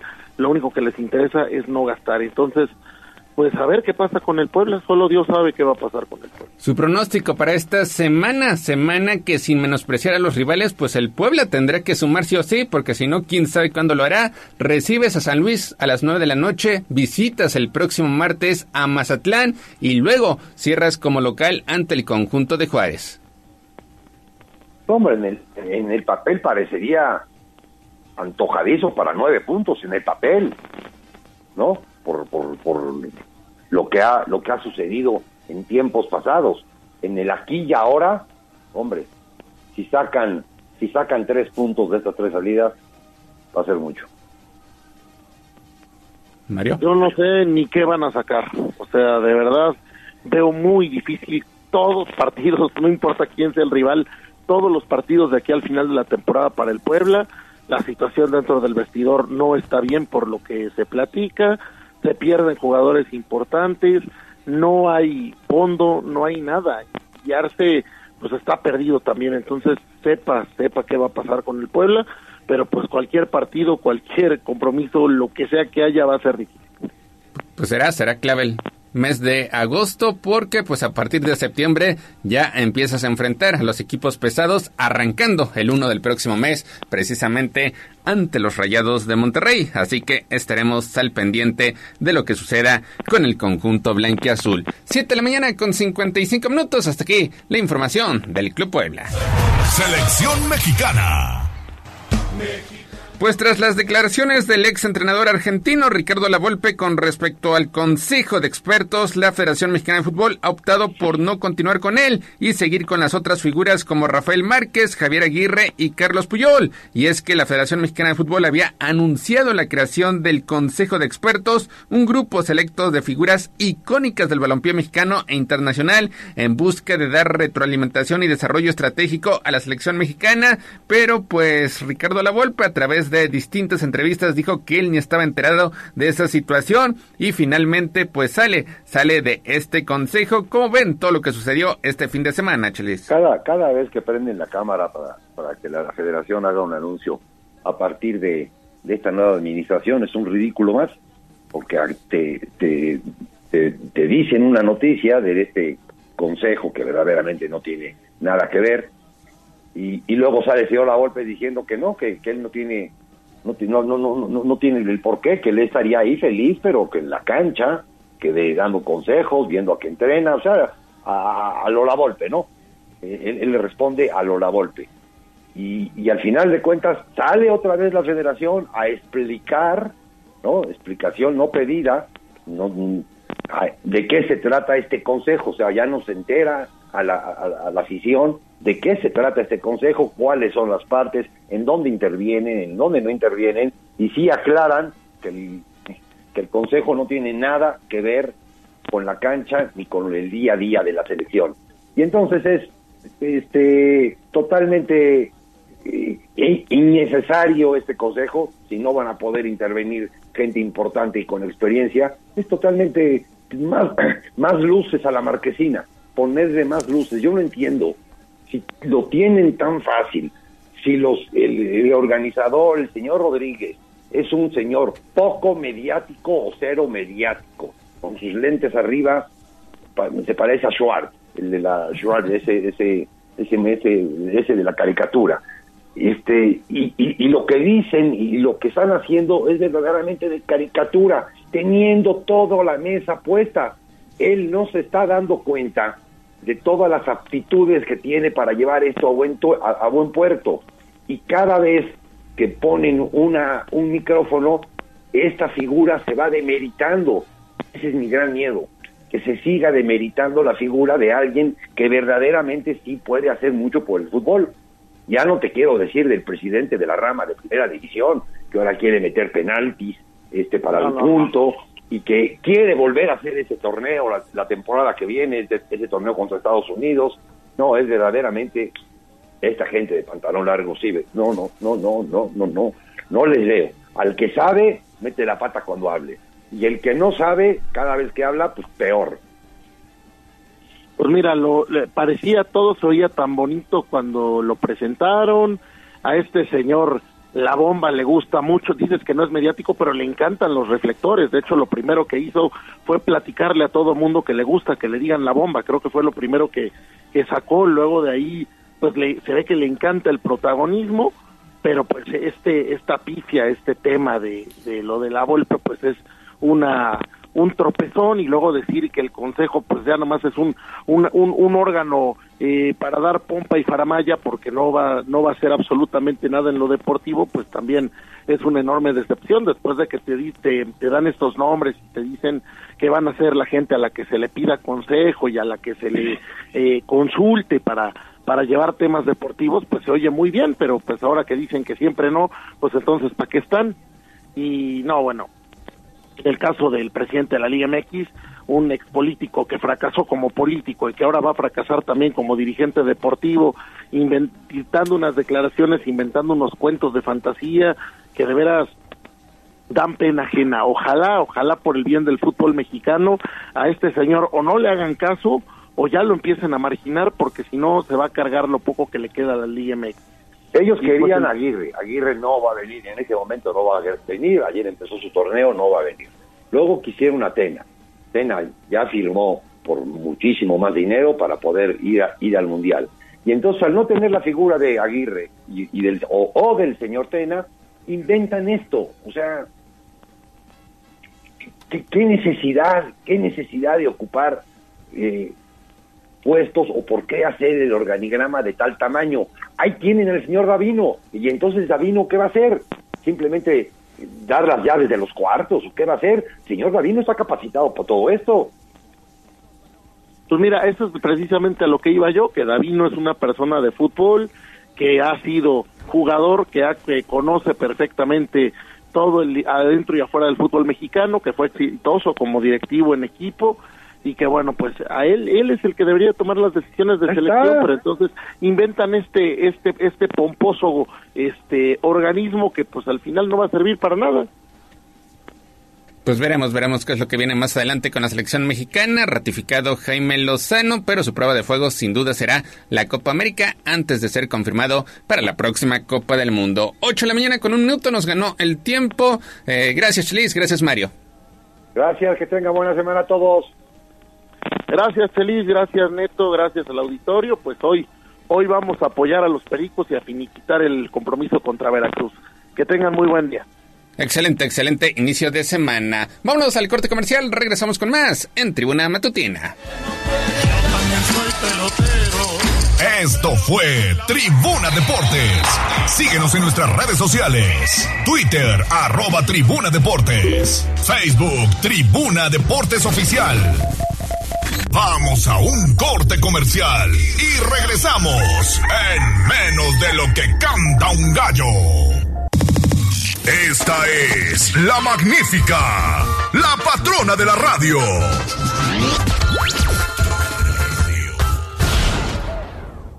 Somos la magnífica y estamos en Puebla, en el 95.5 FM y 1250 AM. Atlixco de las Flores, 99.9 FM. Y en Zacatlán de las Manzanas, 88.3 FM. La magnífica, la patrona de la radio. Seguimos con el gallo de la radio. 8 de la mañana con 6 minutos y me da mucho gusto saludar aquí en el estudio Germán Montalvo Aguilar del Centro de Arte, Diseño y Oficios. ¿Cómo está, don Germán? Muy buenos días. Muy buenos días, Ale, muchísimas gracias. Muy no, bien. el gusto es nuestro porque vienen con excelentes noticias. Pero para empezar, ¿qué es el Centro Arte, Diseño y Oficios? Bueno, eh, como eh, lo dice aquí este nuestro eslogan, diario, eh, diario se aprende algo nuevo siempre, ¿no? Es un centro de formación que impulsa los oficios para que se desarrollen con estándares de alta calidad. Los talleres que se impartirán en el Centro de Arte, Diseño y Oficios tienen la particularidad de ir a aprender en los propios espacios de los especialistas. Todos ellos con una destacada y comprobada experiencia eh, profesional. ¿sí? Así es que si quieres aprender café, si quieres aprender a hacer pan, pues lo puedes ir a, a, a este a estos lugares que en los cuales se impartirán los talleres ahí en el mismo sitio de los este, en donde se elabora el pan en donde se, se, la- se prepara el café no Que serán los dos primeros, digamos, cursos, talleres que ustedes están poniendo a disposición de quienes estén interesados, ¿no? Así es, el taller de pan lo imparte esta gran eh, artesana del pan, Liz Espejo, e inicia este viernes 18, y el de café lo imparte el maestro Isaac Palafox, e inicia aquí en, en Sibarita el sábado 19. ¿sí? Eh, las particularidades de esto es que la alquimia y la mística están presentes en, en estos talleres, eh, con el aroma del café, desde la experiencia de Isaac Palafox, hasta la mística y el ambiente medieval del taller de la artesana panadera Liz Espejo. ¿no? ¿Y tiene algún costo? Este, este taller nos están preguntando esta mañana. Sí, va a costar tres mil pesos. En el caso del taller de pan son tres sesiones. En el caso del taller de, de café son cuatro sesiones. Y pueden encontrar ya toda la información en www.diario.mx, ¿sí? Eh, y también en el, 20 en el 22 29 03 19 61, vuelvo a repetir, 22 29 03 19 61. Eso tiene una par- particularidad que se conjugan varias experiencias, ¿no? Así es. Esa es, digamos que el plus que está ofreciendo en estos dos talleres este centro. Así es porque en cada una de las sesiones pues man- nos van a ir acompañando para hablarnos también de lo que significa el pan en la historia, pues este tendremos a Eduardo Pineda en literatura, tendremos a Eduardo Sabugal en cine y tendremos a el maestro eh, Sergio Rizo, también que nos va a hablar un poquito de lo que significa la música dentro del pan y dentro del cine. ¿sí? Don Germán, nos recuerda los números para que la gente que esté interesada pues empiece a hablar porque ya inician este viernes. Así es. Nos pueden llamar al 22 29 03 19 61, repito, 22 29 03 19 61 o en Instagram Diario Oficios. Diario Oficios. Empiezan con estos dos, pero digamos que tienen programados a lo largo de lo que resta este 2023 otras ofertas para quienes también estén interesados sí, en alguna estamos preparando ya muy pronto un taller de eh, alta carpintería, ¿sí? Y ese eh, taller va a ser justamente en el taller del maestro Patrick Smith, que es un arquitecto eh, carpintero alemán. Y bueno, pues ahí vamos a, trabajar con quienes se inscriban, justamente con el propósito de que en la carpintería se puedan cuidar los detalles. ¿sí? Miss Van der Rohe tiene una frase, que Miss Van der Rohe fue el gran eh, maestro de la escuela Bauhaus, que decía que Dios está en los detalles. ¿Sí? Entonces ahí es donde tenemos que dar el brinco en lo artesanal, ¿sí? cuidar todos los, esta- los detalles para que nuestros estándares de calidad todavía nos puedan ofrecer mejores productos en, en- en todas las eh, cosas que, que están ahí y con las que tenemos, nos relacionamos todos los días, desde ir a tomar un buen café todos los días con un aroma diferente, ¿sí? desde tener la posibilidad de ir y nosotros aprender pan y después tener la experiencia incluso de hacerlo nosotros mismos en nuestra casa. compartirlo con la familia. Pues como siempre, excelentes noticias. Es Germán Montal- Montalvo Aguilar del Centro de Arte, Diseño y Oficios. Ahí tienen los números por si están interesados en estos dos talleres. Uno inicia el viernes y otro más el sábado. Así es, diario se aprende algo nuevo. Muchas gracias. Nos quedamos con esa frase. Muchísimas gracias. Gracias. Su eh, tribuna matutina en su casa y bueno, los esperamos en próximos días. Muchas gracias. Gracias. Nos vamos a la pausa y tenemos otra entrevista.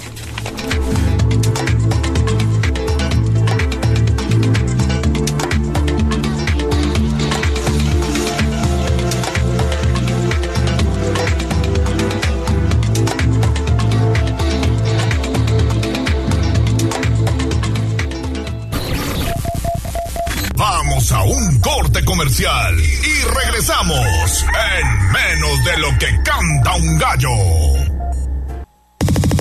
Esta es la magnífica, la patrona de la radio.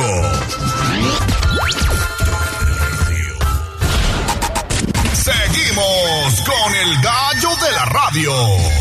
Twitter, arroba tribuna vigila.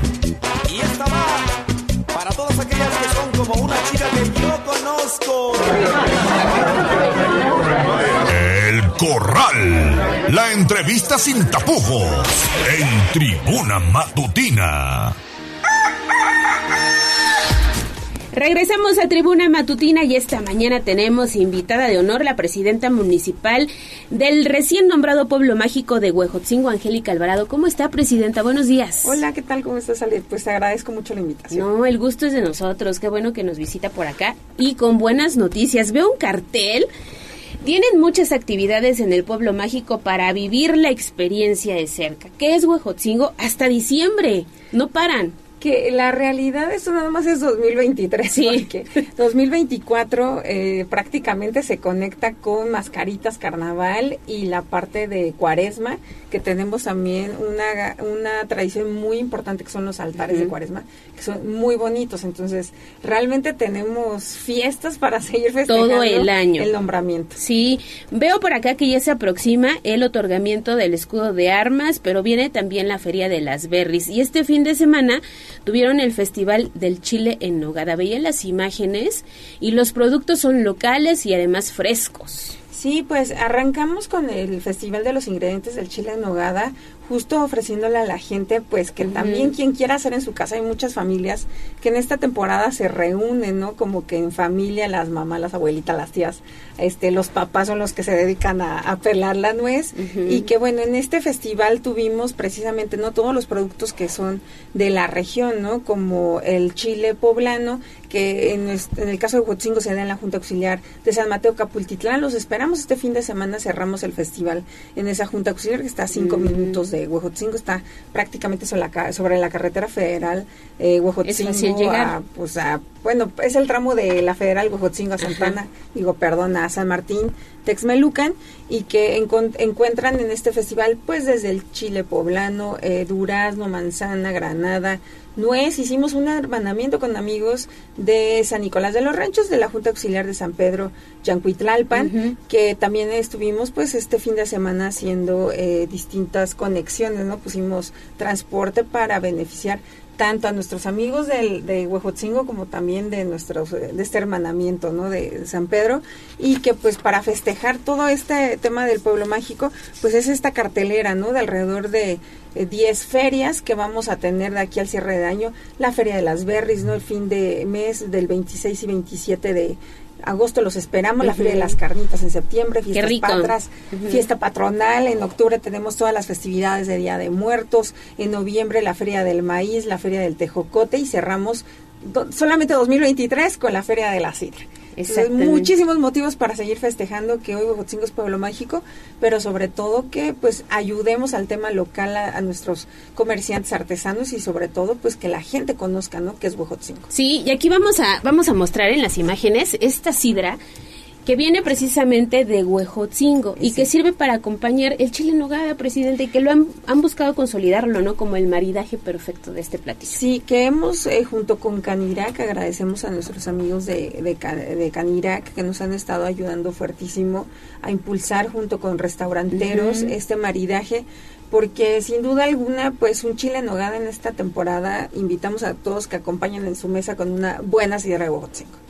Sí, y ahorita, Presidenta, hablabas de la conexión que han establecido con otros municipios en el tema de la gastronomía, pero un tema también importante es el centro logístico de carga en el que se busca consolidar ya el aeropuerto de Huejotzingo y que se ubica precisamente en este pueblo mágico, como bien lo dice el nombre. No, no, no muchos lo llaman aeropuerto, hermano Cerdán, dicen el aeropuerto de Huejotzingo.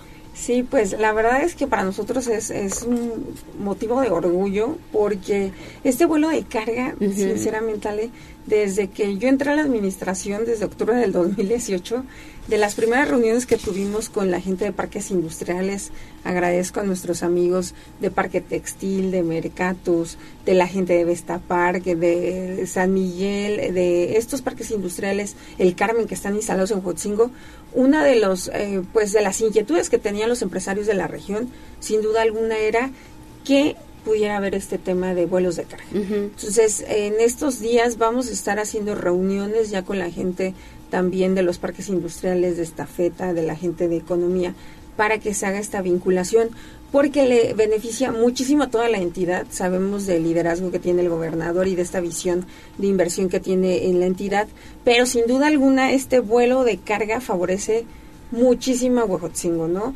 Las inversiones que se han dado en los últimos 10 años en Huejotzingo, pues han sido de proveedores de Volkswagen, de Audi. Hay más de 2.400 unidades económicas, cinco parques industriales, que ese es el otro lado de Huejotzingo, ¿no? Este Huejotzingo donde el tema de la inversión, pues ha detonado muchísimo y que mucha gente a veces no sabe, ¿no? Cuando nos dieron el nombramiento, dicen, bueno, Huejotzingo, ¿por qué? Huejotzingo porque tiene cultura, porque tiene historia, porque es un municipio que cada vez se detona malas inversiones, pero sobre todo que hemos, saber, hemos sabido mantener esos equilibrios, ¿no? Tanto la parte como del Huejotzingo eh, moderno, pero también la parte del Huejotzingo tradicional y que con esta cuestión que se está dando de la inversión de esta feta, además de generar muchísimos empleos, va a detonar muchísima inversión y sobre todo le va a ayudar a las empresas que ya están instaladas ahí en el municipio. Y eso no se lograría si no existiera seguridad. Iniciaron apenas la certificación de policías, Presidenta, y también obras, eh, digamos, en materia educativa, rehabilitación de escuelas. Sí, en el tema de seguridad, pues en la última capacitación que hubo para elementos en la eh, Academia Ignacio Zaragoza, Huejotzingo fue el municipio que tuvo más elementos capacitados. ¿no? Eh, egresaron, bueno, más bien se capacitaron 32 y que de alguna manera esto ayuda a que la ciudadanía tenga esa certeza, ¿no? De que en Huejotzingo no solamente estamos buscando un desarrollo económico. No, no podemos hablar de ciudades con desarrollo económico si no garantizamos la seguridad y la tranquilidad de las familias, ¿no? Por eso nos preocupamos por capacitarlos, porque se han invertido en este año eh, cinco patrullas que nosotros metimos como municipio, cinco que nos dio el gobierno del estado. Agradecemos al gobernador. Eh, también en la parte de inversión en cámaras de videovigilancia que este año se dio en cabecera, en Santana Chalmimilulco, que era uno de los puntos pues más eh, pues que más nos preocupaba, ¿no? Como municipio y que bueno, esto hace a que se sume en otra parte muy importante que mencionaste, Ale, ¿no? El tema de educación.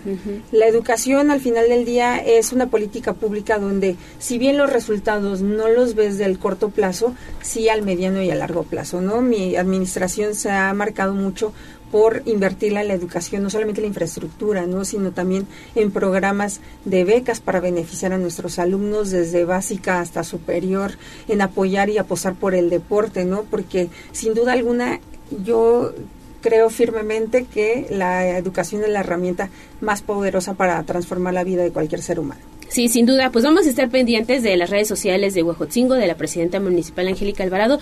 Todavía no terminan las vacaciones, así que tenemos ahí oportunidad para ir a la Feria de las Berries. Y ya en septiembre, pues darle gusto, sí, darle gusto al estómago, ¿no? Esto también va a ser lo de la Feria de las... Ah, estoy leyendo aquí, Zócalo de Huejotzingo. Sí, todos en la explanada, excepto la de las Berries, que es en Buenavista. Pero no está muy lejos, presidente. No, de hecho está muy cerca de cabecera, también está a menos de 15, 20 minutos. También ponemos transporte desde la explanada municipal. Para quien no sepa cómo llegar a Buenavista, puede llegar, dejar eh, su vehículo o llegar y tomar el transporte público, eh, llegar al Zócalo de Huejotzingo y ahí hay camiones desde las 10 de la mañana hasta el último que sale a las 5 de la tarde desde la explanada y pues bueno, igual te llevan y te traen los camioncitos y que en ese sentido pues también es completamente gratuito. Pues está bien, la invitación está hecha para ir a Huejotzingo, no está muy lejos de Puebla Capital, que serán 30 minutos a lo mucho. 30 minutos. 30 minutos y estamos en el pueblo. Muy cerca, pueden conocer el ex convento, el museo, tomarse una muy buena sidra. Hay de muchos sabores. La de la natural, que es la que traemos ahorita, es la que recomendamos para el chile en nogada, pero ahí hay de muchos sabores. Hay de frambuesa, de moras, de vino tinto, de nuez. Hay una de nuez buenísima. Pues ya le eh, a mis amigas de Samaria porque ellas son las que tienen la de nuez, está riquísima. Eh, recomiendo mucho la de frutos rojos de San Francisco. tu pomier tiene una muy rica de, vino tinto y Dorana, que esta es la, la que traemos el día de hoy, pues es la que recomendamos mucho para el maridaje de chile en hogada. Y pues hay otras como también el alma de Don Javier, que también es buenísima. Este pues son de las de las ideas muy ricas.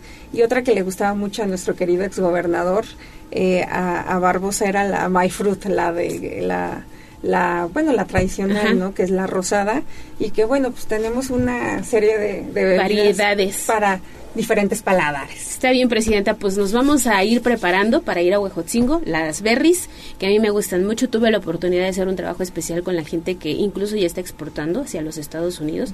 Es toda una labor incluso familiar y pues ya nos vamos ahí en la Feria de las Carnitas. Sí, los esperamos con los brazos abiertos. Vayan a Ojotzingo, conozcan de su gastronomía, de toda esta parte del campo, porque somos frutícolas por, pues prácticamente por tradición. Y que bueno, ¿no? Pues esperamos este fin de semana al cierre del festival de los chiles en nogada en San Mateo Capultitlán el 26 y 27 en Buenavista, en la Feria de las Berries, y después pues a la Feria de las Carnitas. Tenemos para todos los gustos. Sí, y ya si nos seguimos en el del, del 23 al 30 de septiembre, la Feria Patronal, igual en el Zócalo de Huevo.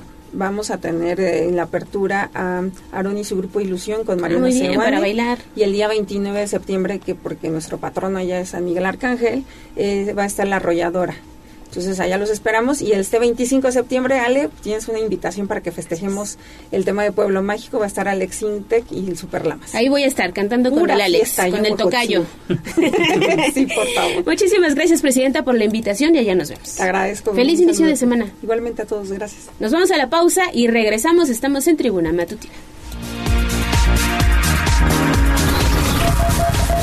Vamos a un corte comercial y regresamos en menos de lo que canta un gallo. Esta es la magnífica, la patrona de la radio.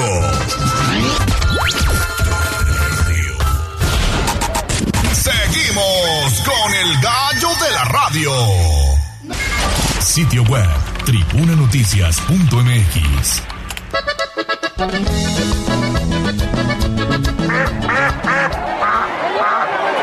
Se decreta un receso hasta que se restablezca el orden. No te hagas pato.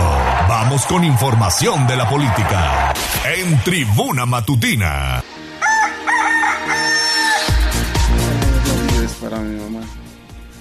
8 de la mañana con 30 minutos, seguimos en Tribuna Matutina y hoy con buenas noticias. Primero saludo con muchísimo gusto a Pepe Chedraui. ¿Cómo estás, Pepe? Buenos Ale, días. buenos días, muy buenos días para ti para todo tu auditorio. Yo iniciando, lo decía con buenas noticias. Nos acompaña aquí en el estudio el señor Armando y la señora Mirna. Son dos personas que solicitaron esta, digamos, ayuda, esta mancuerna a Tribuna Vigila, que hacemos posible gracias a los donativos que hoy nos ha hecho Pepe Chedraui. Solicitan una silla de ruedas y finalmente ya llegaron y hoy cambiarán la vida de dos personas. Primero saludo con muchísimo gusto a la señora Mirna. ¿Para quién será esa silla de ruedas? Hola, buenos días.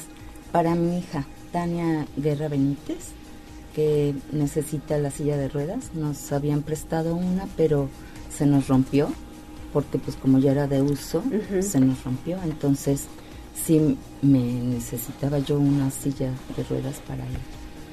¿Cuántos años tiene? 27. 27 años. Nos hizo llegar toda la ficha médica y bueno, Perfecto. finalmente se logró, digamos que esta, esta colaboración.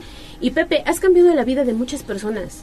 Bueno, hemos tratado de trabajar de acuerdo a, a- a lo que tenemos en la Fundación de Pepe Chedraui y, y es bien importante decirlo, la movilidad de tanto de la persona que necesita eh, esta silla como de los familiares que son los que pues la ayudan a, a esa movilidad nos ha hecho muy, tenemos es una satisfacción muy grande que recibimos tanto en lo personal como toda la familia, pero son puras bendiciones las que se, las que se dan y las que se otorgan con todo el cariño del mundo y bueno, que sigamos trabajando en conjunto, tanto la sociedad como las fundaciones, en bienestar de las personas. Y también tenemos aquí al señor Armando que va también a recibir una silla de ruedas que tengo entendido es para su mamá. Sí, este, ella igual tiene una discapacidad de la columna y pues se nos hace difícil trasladar la terapia. Claro. ¿Cuántos años tiene su mamá? Tiene 55 años. Y con esta silla supongo pues cambiará no solamente su calidad de vida, sino también la de sus familiares, ¿no? Para Claro, poder llevarla estamos de un lugar a haciendo otro. eh, también el esfuerzo por sacarla adelante y igual eh, tratando de apoyarla y pues con este pues va a ser un- una gran ayuda para trasladarla. Y de eso se trata, la verdad Sí. que lleguen las, las, ahora sí que las sillas a las personas directamente por medio, obviamente, de, de ustedes, de, de Tribuna Vigila y apoyando en lo que se necesite, con mucho gusto la Fundación Pepe Chedraui para eso está para apoyar. Y bueno, Pepe, ya en otros temas te hemos visto pues este muy activo en redes sociales. ¿Cómo van esta semana que tienen contemplado de actividades? Tenemos, estamos programando un para finales de, no, sé- no sabemos si va a ser para finales de septiembre o principios de octubre, van a ser los 10 años de la Fundación Pepe Chedraui, los cuales por supuesto van a estar invitados. Y vamos a dar, ahora que sí que el informe de lo que se ha hecho, que no nada más es una fundación de nombres, sino que realmente se activa, está en pro de la movilidad de, de- de las familias más que nada, porque como bien sabes esto es una es una ayuda para movilizar a las familias. Y vamos a tocar puntos como la movilidad de estas sillas de rueda que no tenemos en, en la, en las este en las calles Sí, en la desgraciadamente no hay ni subidas ni bajadas el transporte público no hay manera de poder este subir una silla de ruedas a un transporte público. Se van a tocar esos temas que tenemos que que desgraciadamente tocar y puntualizar y sumarnos con la sociedad, con las personas que han tenido este beneficio, no nomás de parte mía, sino de muchísimas fundaciones y, y- y muchas otras personas que hacemos posible esto, pero sí te queremos tocar este punto que es tan importante y hemos recorrido todo Puebla viendo y documentando y levantando censos de qué es lo que se necesita y bueno, estamos trabajando y seguiremos trabajando, pase lo que pase durante muchos años. Y es verdad, la movilidad en la ciudad es muy complicada. Viene el Día Mundial del Peatón, pero muy pocas veces se piensa en las personas que tienen alguna discapacidad o se trasladan en silla de ruedas. Desgraciadamente no tenemos esas este, instalaciones, vamos a decirla, creo que es una parte bien, bien importante. Hay muchas, muchas personas que no nomás es la silla de ruedas, sino el bastón, este, la andadera, y es bien difícil que se puedan eh, mover en, en banquetas que están dañadas, en- y, obviamente para moverse, para subirse una, a, a un transporte público, no hay, no hay esas facilidades. Yo creo que tenemos que tener transporte público específico en cada ruta de todas las que existen en Puebla para poder tener esa tras- este, transportación correcta y de, de beneficio para las personas que lo necesitan. ¿Llevan la cuenta de cuántos apoyos han dado a lo largo de la historia de la fundación? Estamos en eso, son 10 años los que se cumplen, se cumplieron el 2 de agosto, o el 2 o 3 de agosto. Apenitas. Este, sí, apenas, y por eso estamos programando esto, vamos alrededor de 6.000 sillas de rueda. Sí, Este, seis mil vidas, así ¿no? es. Seis mil historias. Y son puros, puras bendiciones, como te comento, Ale, y este, también, obviamente, como te comento, no soy solo, tengo personas este, que trabajan con nosotros, hay fundaciones bien importantes a nivel nacional que nos ayudan no, tan, es- no, no con, únicamente con las sillas, sino también con operaciones de cataratas, con eh, eh, el tema, bueno, Fundación Telmex es parte Ujú. importantísimo de, de esta este trabajo en conjunto para lo- para las sillas de rueda este Cinépolis con la parte de cataratas este está Devlin para la parte de los lentes o sea hay bien hay muchas personas que nos ayudan y confían en nosotros por esto, porque exactamente se entregan directamente, sin ningún costo, eso es bien importante, se entrega directamente a las personas que lo necesitan. Pues Con algo Pepe que- Chedraui cuentan y contarán por muchos años. Pues hay algo que le quieran decir a Pepe Chedraui, porque nosotros solamente hicimos el enlace y finalmente hubo otras manos que nos ayudaron a concretar esta petición que llegó, pues, a esta estación de radio. No, pues solamente decirle que Dios lo bendiga. Muchas gracias. Muchísimas gracias. No sabe la ayuda que es para nosotros, como lo decía usted. Los familiares somos los que a veces sí batallamos mucho con, con las personas que, que cuidamos. Y, este, y sí, eso de las calles es fatal, porque yo que llevo a mi hija las consultas, no se puede de verdad pasar, las banquetas están los bordes salidos, las banquetas no, no tienen las rampas, bueno, yo veo que no, no hay rampas cercanas a, al, no sé, al seguro, y tiene uno que andar buscando, rodear toda la manzana hasta encontrar un, un lugar por donde subir. Entonces, sí le agradezco muchísimo este la silla de ruedas, nos va a ser de muchísima utilidad y que Dios lo bendiga. Gracias. Armando. Pues Pepe, agradeciendo el apoyo, pues que tengas mucho éxito y que Dios te llene de bendiciones. Gracias. Y en la vida futura eh, también los propósitos que tengas sean cumplidos. Muchas gracias. Pues muchísimas gracias. no es Ale. la primera vez que nos ayuda a, a la voz de los poblanos a través de Tribuna Vigila. Ya han sido varias veces que hemos otorgado una silla de ruedas a las personas que lo necesitan. Y pues muchísimas gracias por cerrar este círculo con los ciudadanos Gracias. que hoy pues están requiriendo algún tipo de apoyo. Estoy a la orden, dale, y las que se necesiten, con mucho gusto y con mucha confianza, que, que se, a, a través, por supuesto, de tuyo, de, de verificar que realmente se necesite esta, esta ayuda, cuenten con Pepe Chedraui. Pues algún mensaje final. Pues que nos sumemos todos en beneficio de los ciudadanos y las ciudadanos para poder tener una mejor vida, un bienestar que realmente llegue a todas las familias y bueno, nosotros ponemos un granito de arena, creo que tenemos que sumarnos muchos, muchos ciudadanos para poder lograrlo. Pues muchísimas gracias. Con Gracias, estas Ale. excelentes noticias nos vamos a la pausa y regresamos para entrevistar al doctor Víctor Manuel Caballero, nuestra colaboración de medicina con la UPAEP.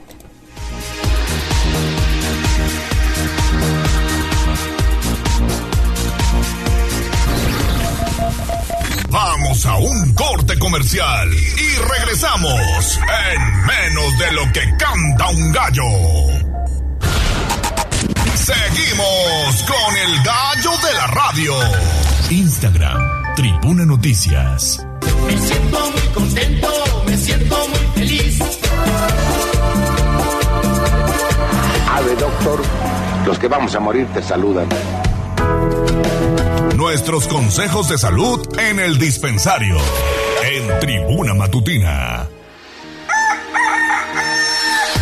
8 de la mañana con 39 minutos y saludo con mucho gusto en la línea telefónica al doctor Víctor Manuel Caballero. Doctor, ¿cómo está? Excelente inicio de semana. Vale, muy buenos días. También buen inicio de semana para ustedes. Estamos muy bien y deseo que todos también estén bien. Que así sea este inicio de semana, doctor. Y bueno, nos han llegado muchas preguntas de los amigos del auditorio y entonces este tema ha sido muy solicitado. Queremos hoy abordar el tema de la ciática. ¿Qué provoca el dolor? ¿Hay cura, doctor? Ay, caray, la ciática es uno de los dolores, un dolor muy, muy intenso. Bueno, no solo es dolor, también puede haber entumecimiento. Bueno, la ciática es una consecuencia, no es en sí una enfermedad, es una consecuencia de otra enfermedad. Generalmente es por un aplastamiento, una compresión, podemos decir así, de un de uno de los cables eléctricos más gruesos que tenemos del cuerpo, un nervio que sale en la parte baja de la espalda, en la, al final de la, de la columna vertebral, sale hacia la pierna derecha y otro hacia la pierna izquierda.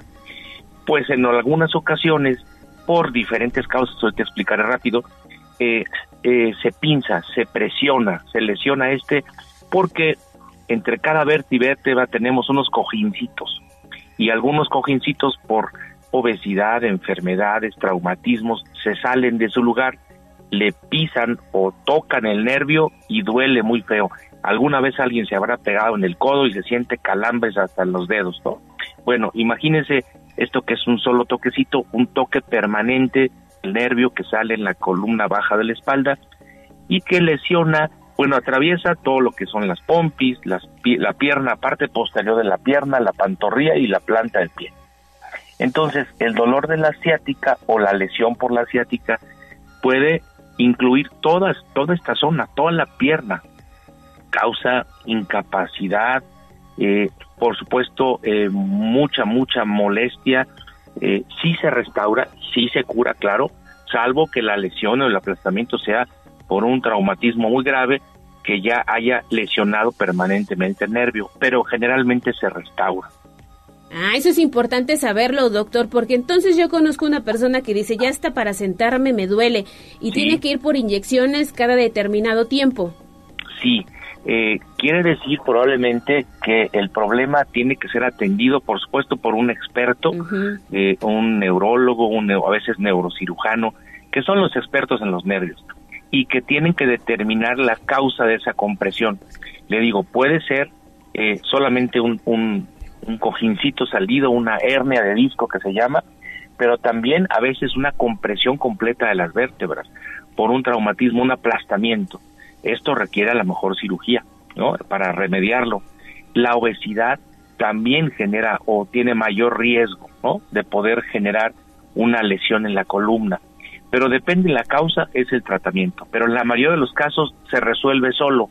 Hay reposo, hay ejercicio para restaurarlo el estiramiento de la espalda, quiero decir, este, cuando logramos nosotros un estiramiento de la columna, eh, si flexionamos, estamos en una posición acostados, en plano, ¿no?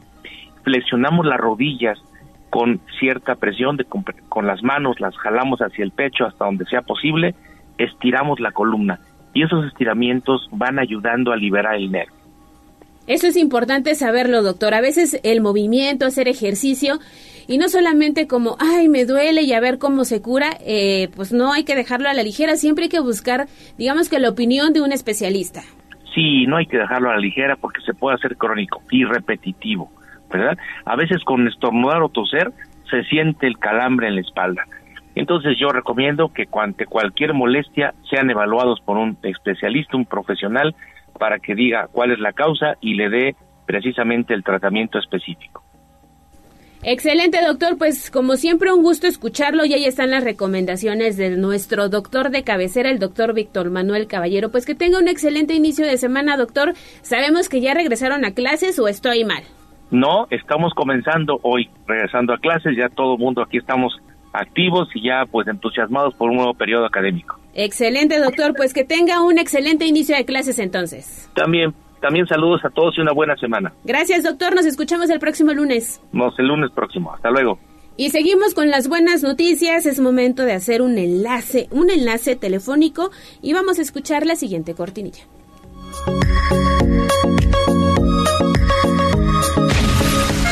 Sitio web tribunanoticias.mx.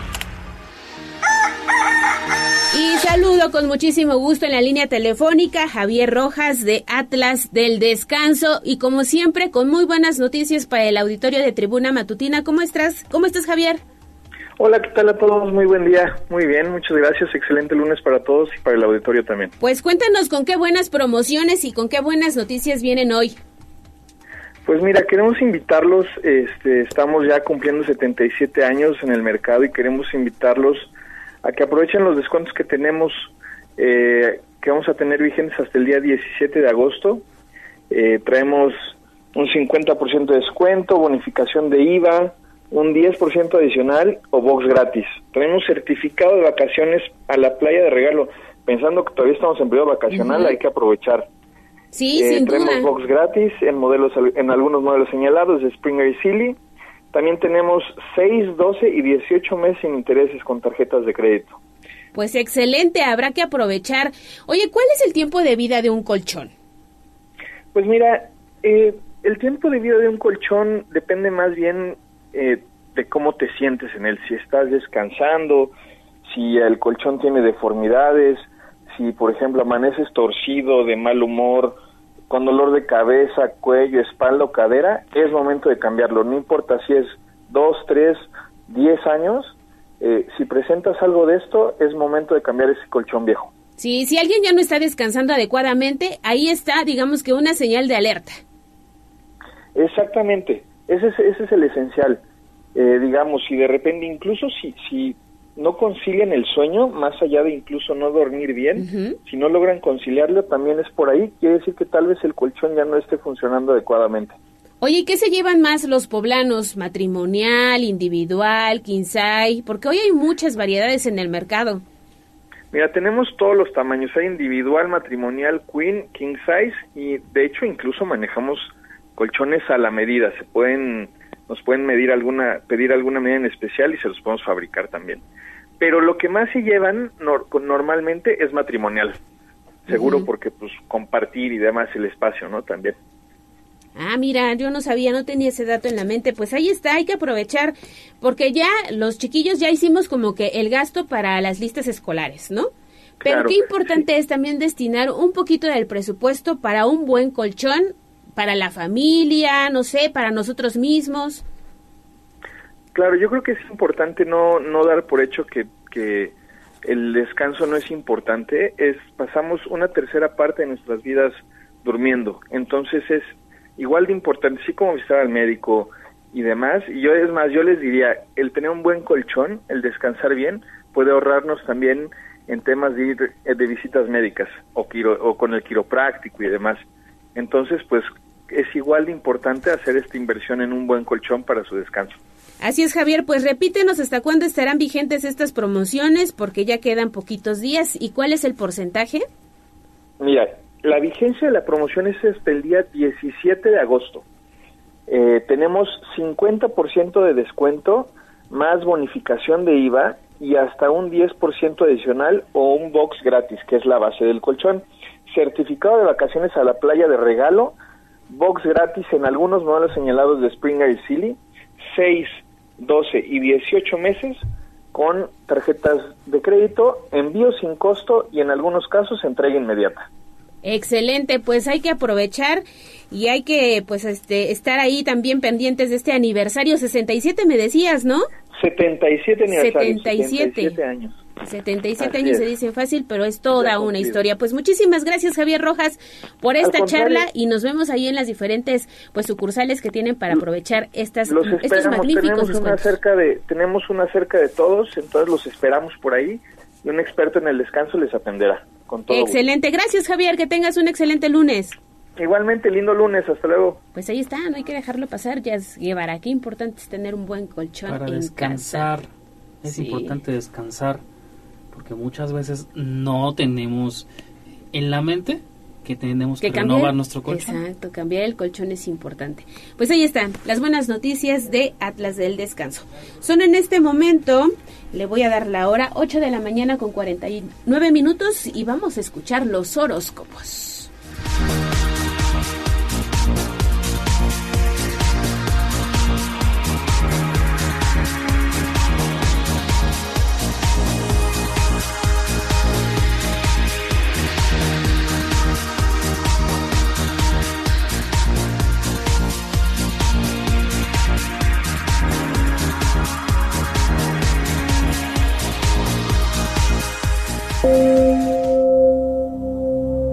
¿Quieres saber qué te deparan los astros?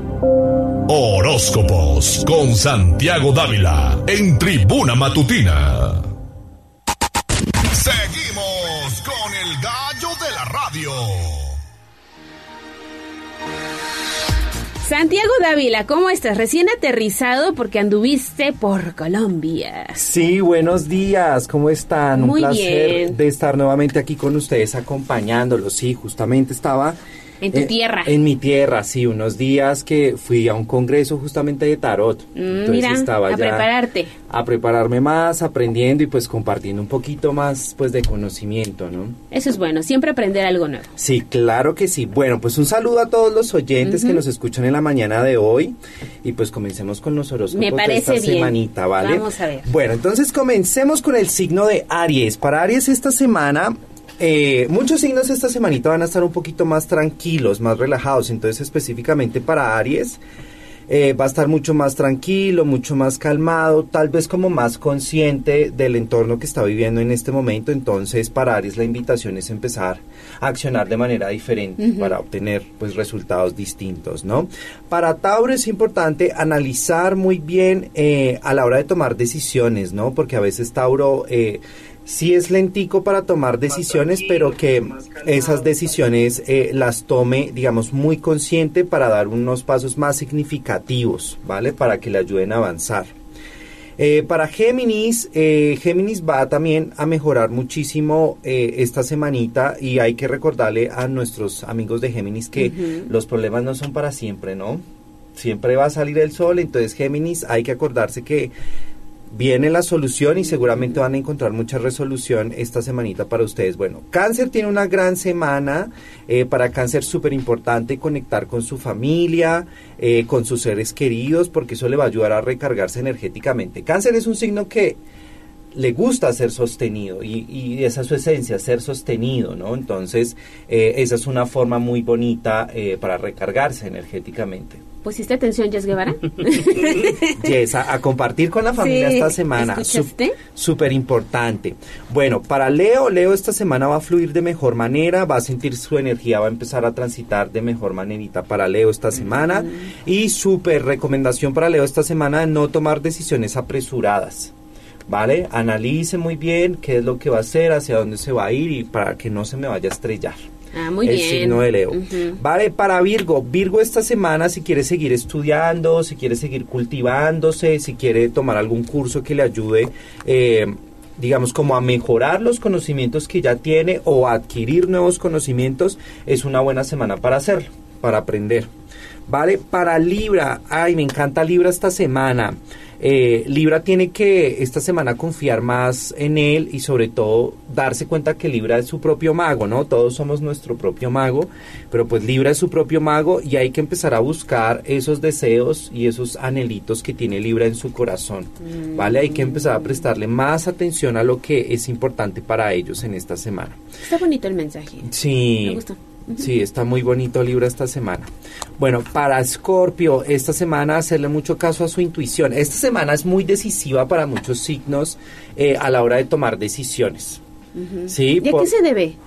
Porque ya la, ahorita el 16 tenemos eh, luna nueva. Entonces hay que ver ahorita cómo eh, empiezan a transitar, a cerrar ciclos, ¿no? Para este nuevo proceso o este nuevo comienzo energético. Entonces por eso es importante la toma de decisiones esta semanita. Entonces justamente para Escorpio es importante pues conectar mucho con su intuición. Escorpio es un signo que es muy intuitivo y a la hora de tomar decisiones le ayuda mucho pues esa intuición, ¿no? Continuamos con el signo de Sagitario. Para Sagitario esta semana súper importante trabajar sobre la autoestima. ¿Vale? ¿Cómo, ¿Cuál es el diálogo interno que tienen, signo de Sagitario? ¿Cómo se tratan a ustedes mismos? ¿Vale? ¿Cómo se miran al espejo? ¿Cuál es ese diálogo que tienen ustedes? Y eso les va a ayudar muchísimo a trabajar pues el tema de su seguridad y sobre todo a reafirmar sus creencias. ¿Vale? Ahora venimos con Capricornio. ¿Qué dice Capricornio? Capricornio está muy bonito esta semana y yo creo que es más que todo como un recordatorio para Capricornio que es eh, expresar sus emociones, ¿vale? Capricornio es un signo que es muy bonito, a veces como que no es muy comprendido, eh, pero Capricornio es un signo que también siente mucho y que tiene muchas sus tiene ahí sus emociones que son muy bonitas y sus sentimientos, pero pues hay que saberlos expresar, hay que comunicarlos, ¿no? Entonces la invitación para Capricornio esta semana es expresar sus emociones eh, para tener asertividad, ¿no? Con la pareja, en el trabajo, entonces sin miedo, ¿no? A expresar, a comunicar. ¿Listo? Eh, para Acuario, bueno, para Acuario esta semana eh, va a sentirse un poco más tranquilo y siento que Acuario esta semana va a empezar a transitar de mejor manera, a alcanzar sus procesos personales. Entonces es importante para los signos de Acuario esta semana que hay que confiar, hay que confiar en lo que están haciendo porque van a obtener respuestas muy favorables. Y para el signo de Pisces, esta semanita hay que respirar más, tomarse las cositas con calma, aterrizar las ideas, ¿no? Y hablando del tema de las decisiones, pues eh, Pisces esta semana procurar tomar mejores decisiones, más acertadas, más, no tan en el mundo de la ilusión, sino más en lo real, en lo que, en lo que se puede hacer y no se puede hacer. Y como colorcito de esta semanita, les recomiendo usar el color amarillo para atraer esa abundancia y pues esa prosperidad que tiene, que quieren para sus vidas, ¿no? O sea, son dos cosas, ¿no? Lo que deseamos, pero también lo que ejecutamos día a día, ¿no? Sí. Entonces son dos cositas ahí que, que se pueden complementar. Bueno, pues me pueden encontrar en mis redes sociales como Santiago Dávila, Santiago de BLA con B chica y así me pueden encontrar en Twitter, en TikTok, en Facebook, en Instagram. Ahí les comparto consejitos diarios Que nos van a servir a todos. que ¿eh? les van a servir Sí. a todos. Pensé que era mostaza, fíjate. Ay, pues Pero es está bien, pónganse el amarillo aquí, ya sí, yo nos equivocamos. amarillo, amarillo, es amarillo. Será Bueno, amarillo, a partir de mañana amarillo. Amarillo. Como el logo de la magnífica. Como el logo de la magnífica, justamente. Oye, qué importante. Sí se había, yo había escuchado que la luna, este, juega un papel importante en esto de los astros y mira, lo acabas de confirmar. Claro que sí, porque hay tres, digamos, hay tres planetas muy importantes, ¿no? Porque dentro de la astrología eh, se ve eh, el Sol y la Luna como planeta, ¿no? O sea, son iluminarias, pero se ven, se, o sea, son planetas, ¿no? Entonces el Sol eh, representa, digamos, todos esos deseos que nosotros tenemos, ¿no? ¿Cuál es nuestra proyección, hacia dónde nos queremos eh, realizar, ¿no? Entonces, digamos, tu signo solar es eso que te lleva a buscar esos proyectos, esas metas, ¿no? Eh, está muy relacionada a la energía del padre, el sol, ¿no? Y la luna, pues es completamente femenino, está relacionado con la energía de la madre y pues es la manera en la que nosotros nos relacionamos, la luna, emocionalmente, socialmente y también cómo eh, es la forma en la que tú te, digamos, te acobijas a ti misma o a ti mismo en un momento de crisis o de dificultad. ¿No? Entonces, eh, todos tenemos eh, la luna en algún signo y pues esa es como la representación de, de nuestra crianza de los 0 a los 7 años. Ah, mira. ¿No? Entonces depende mucho cómo fue la relación que tú tenías con tu madre y asimismo pues tienes tu luna. Pues no olviden seguir las redes sociales de Santiago Dávila y también en arroba noticias tribuna en sus diferentes plataformas TikTok e Instagram. Les vamos a dejar los horóscopos, eh, horóscopos para esta semana, ¿no? Que vayan y que le echen un vistazo. Claro que sí, invitadísimos y pues muchísimas gracias. no, nuevamente. gracias a ti, Santiago. Qué bueno Y- que estés de vuelta. Gracias y les deseo pues una excelente semana para todos. Igualmente para ti. Pues con esto nos despedimos. Muchísimas gracias por estar pendientes de Tribuna Matutina a lo largo de estas tres horas. Mañana aquí los esperamos en punto de las 6 de la mañana. Y recuerden que se queda activo el 22 23 90 38 10 para que hagamos juntos las noticias. Todos sus reportes ciudadanos a través de arroba tribuna vigila, la voz de los poblanos. Me quiero despedirnos sin antes agradecer a Tommy Flores en los controles, a Abraham Merino en la producción, Jazz Guevara en redes sociales y por supuesto también en los reportes ciudadanos, a Santiago Dávila. Y aquí nos vemos el día de mañana. Cuídense. Adiós. Adiós, amor, me voy de ti y esta vez para siempre. Sin marcha. Aquí terminamos Tribuna Matutina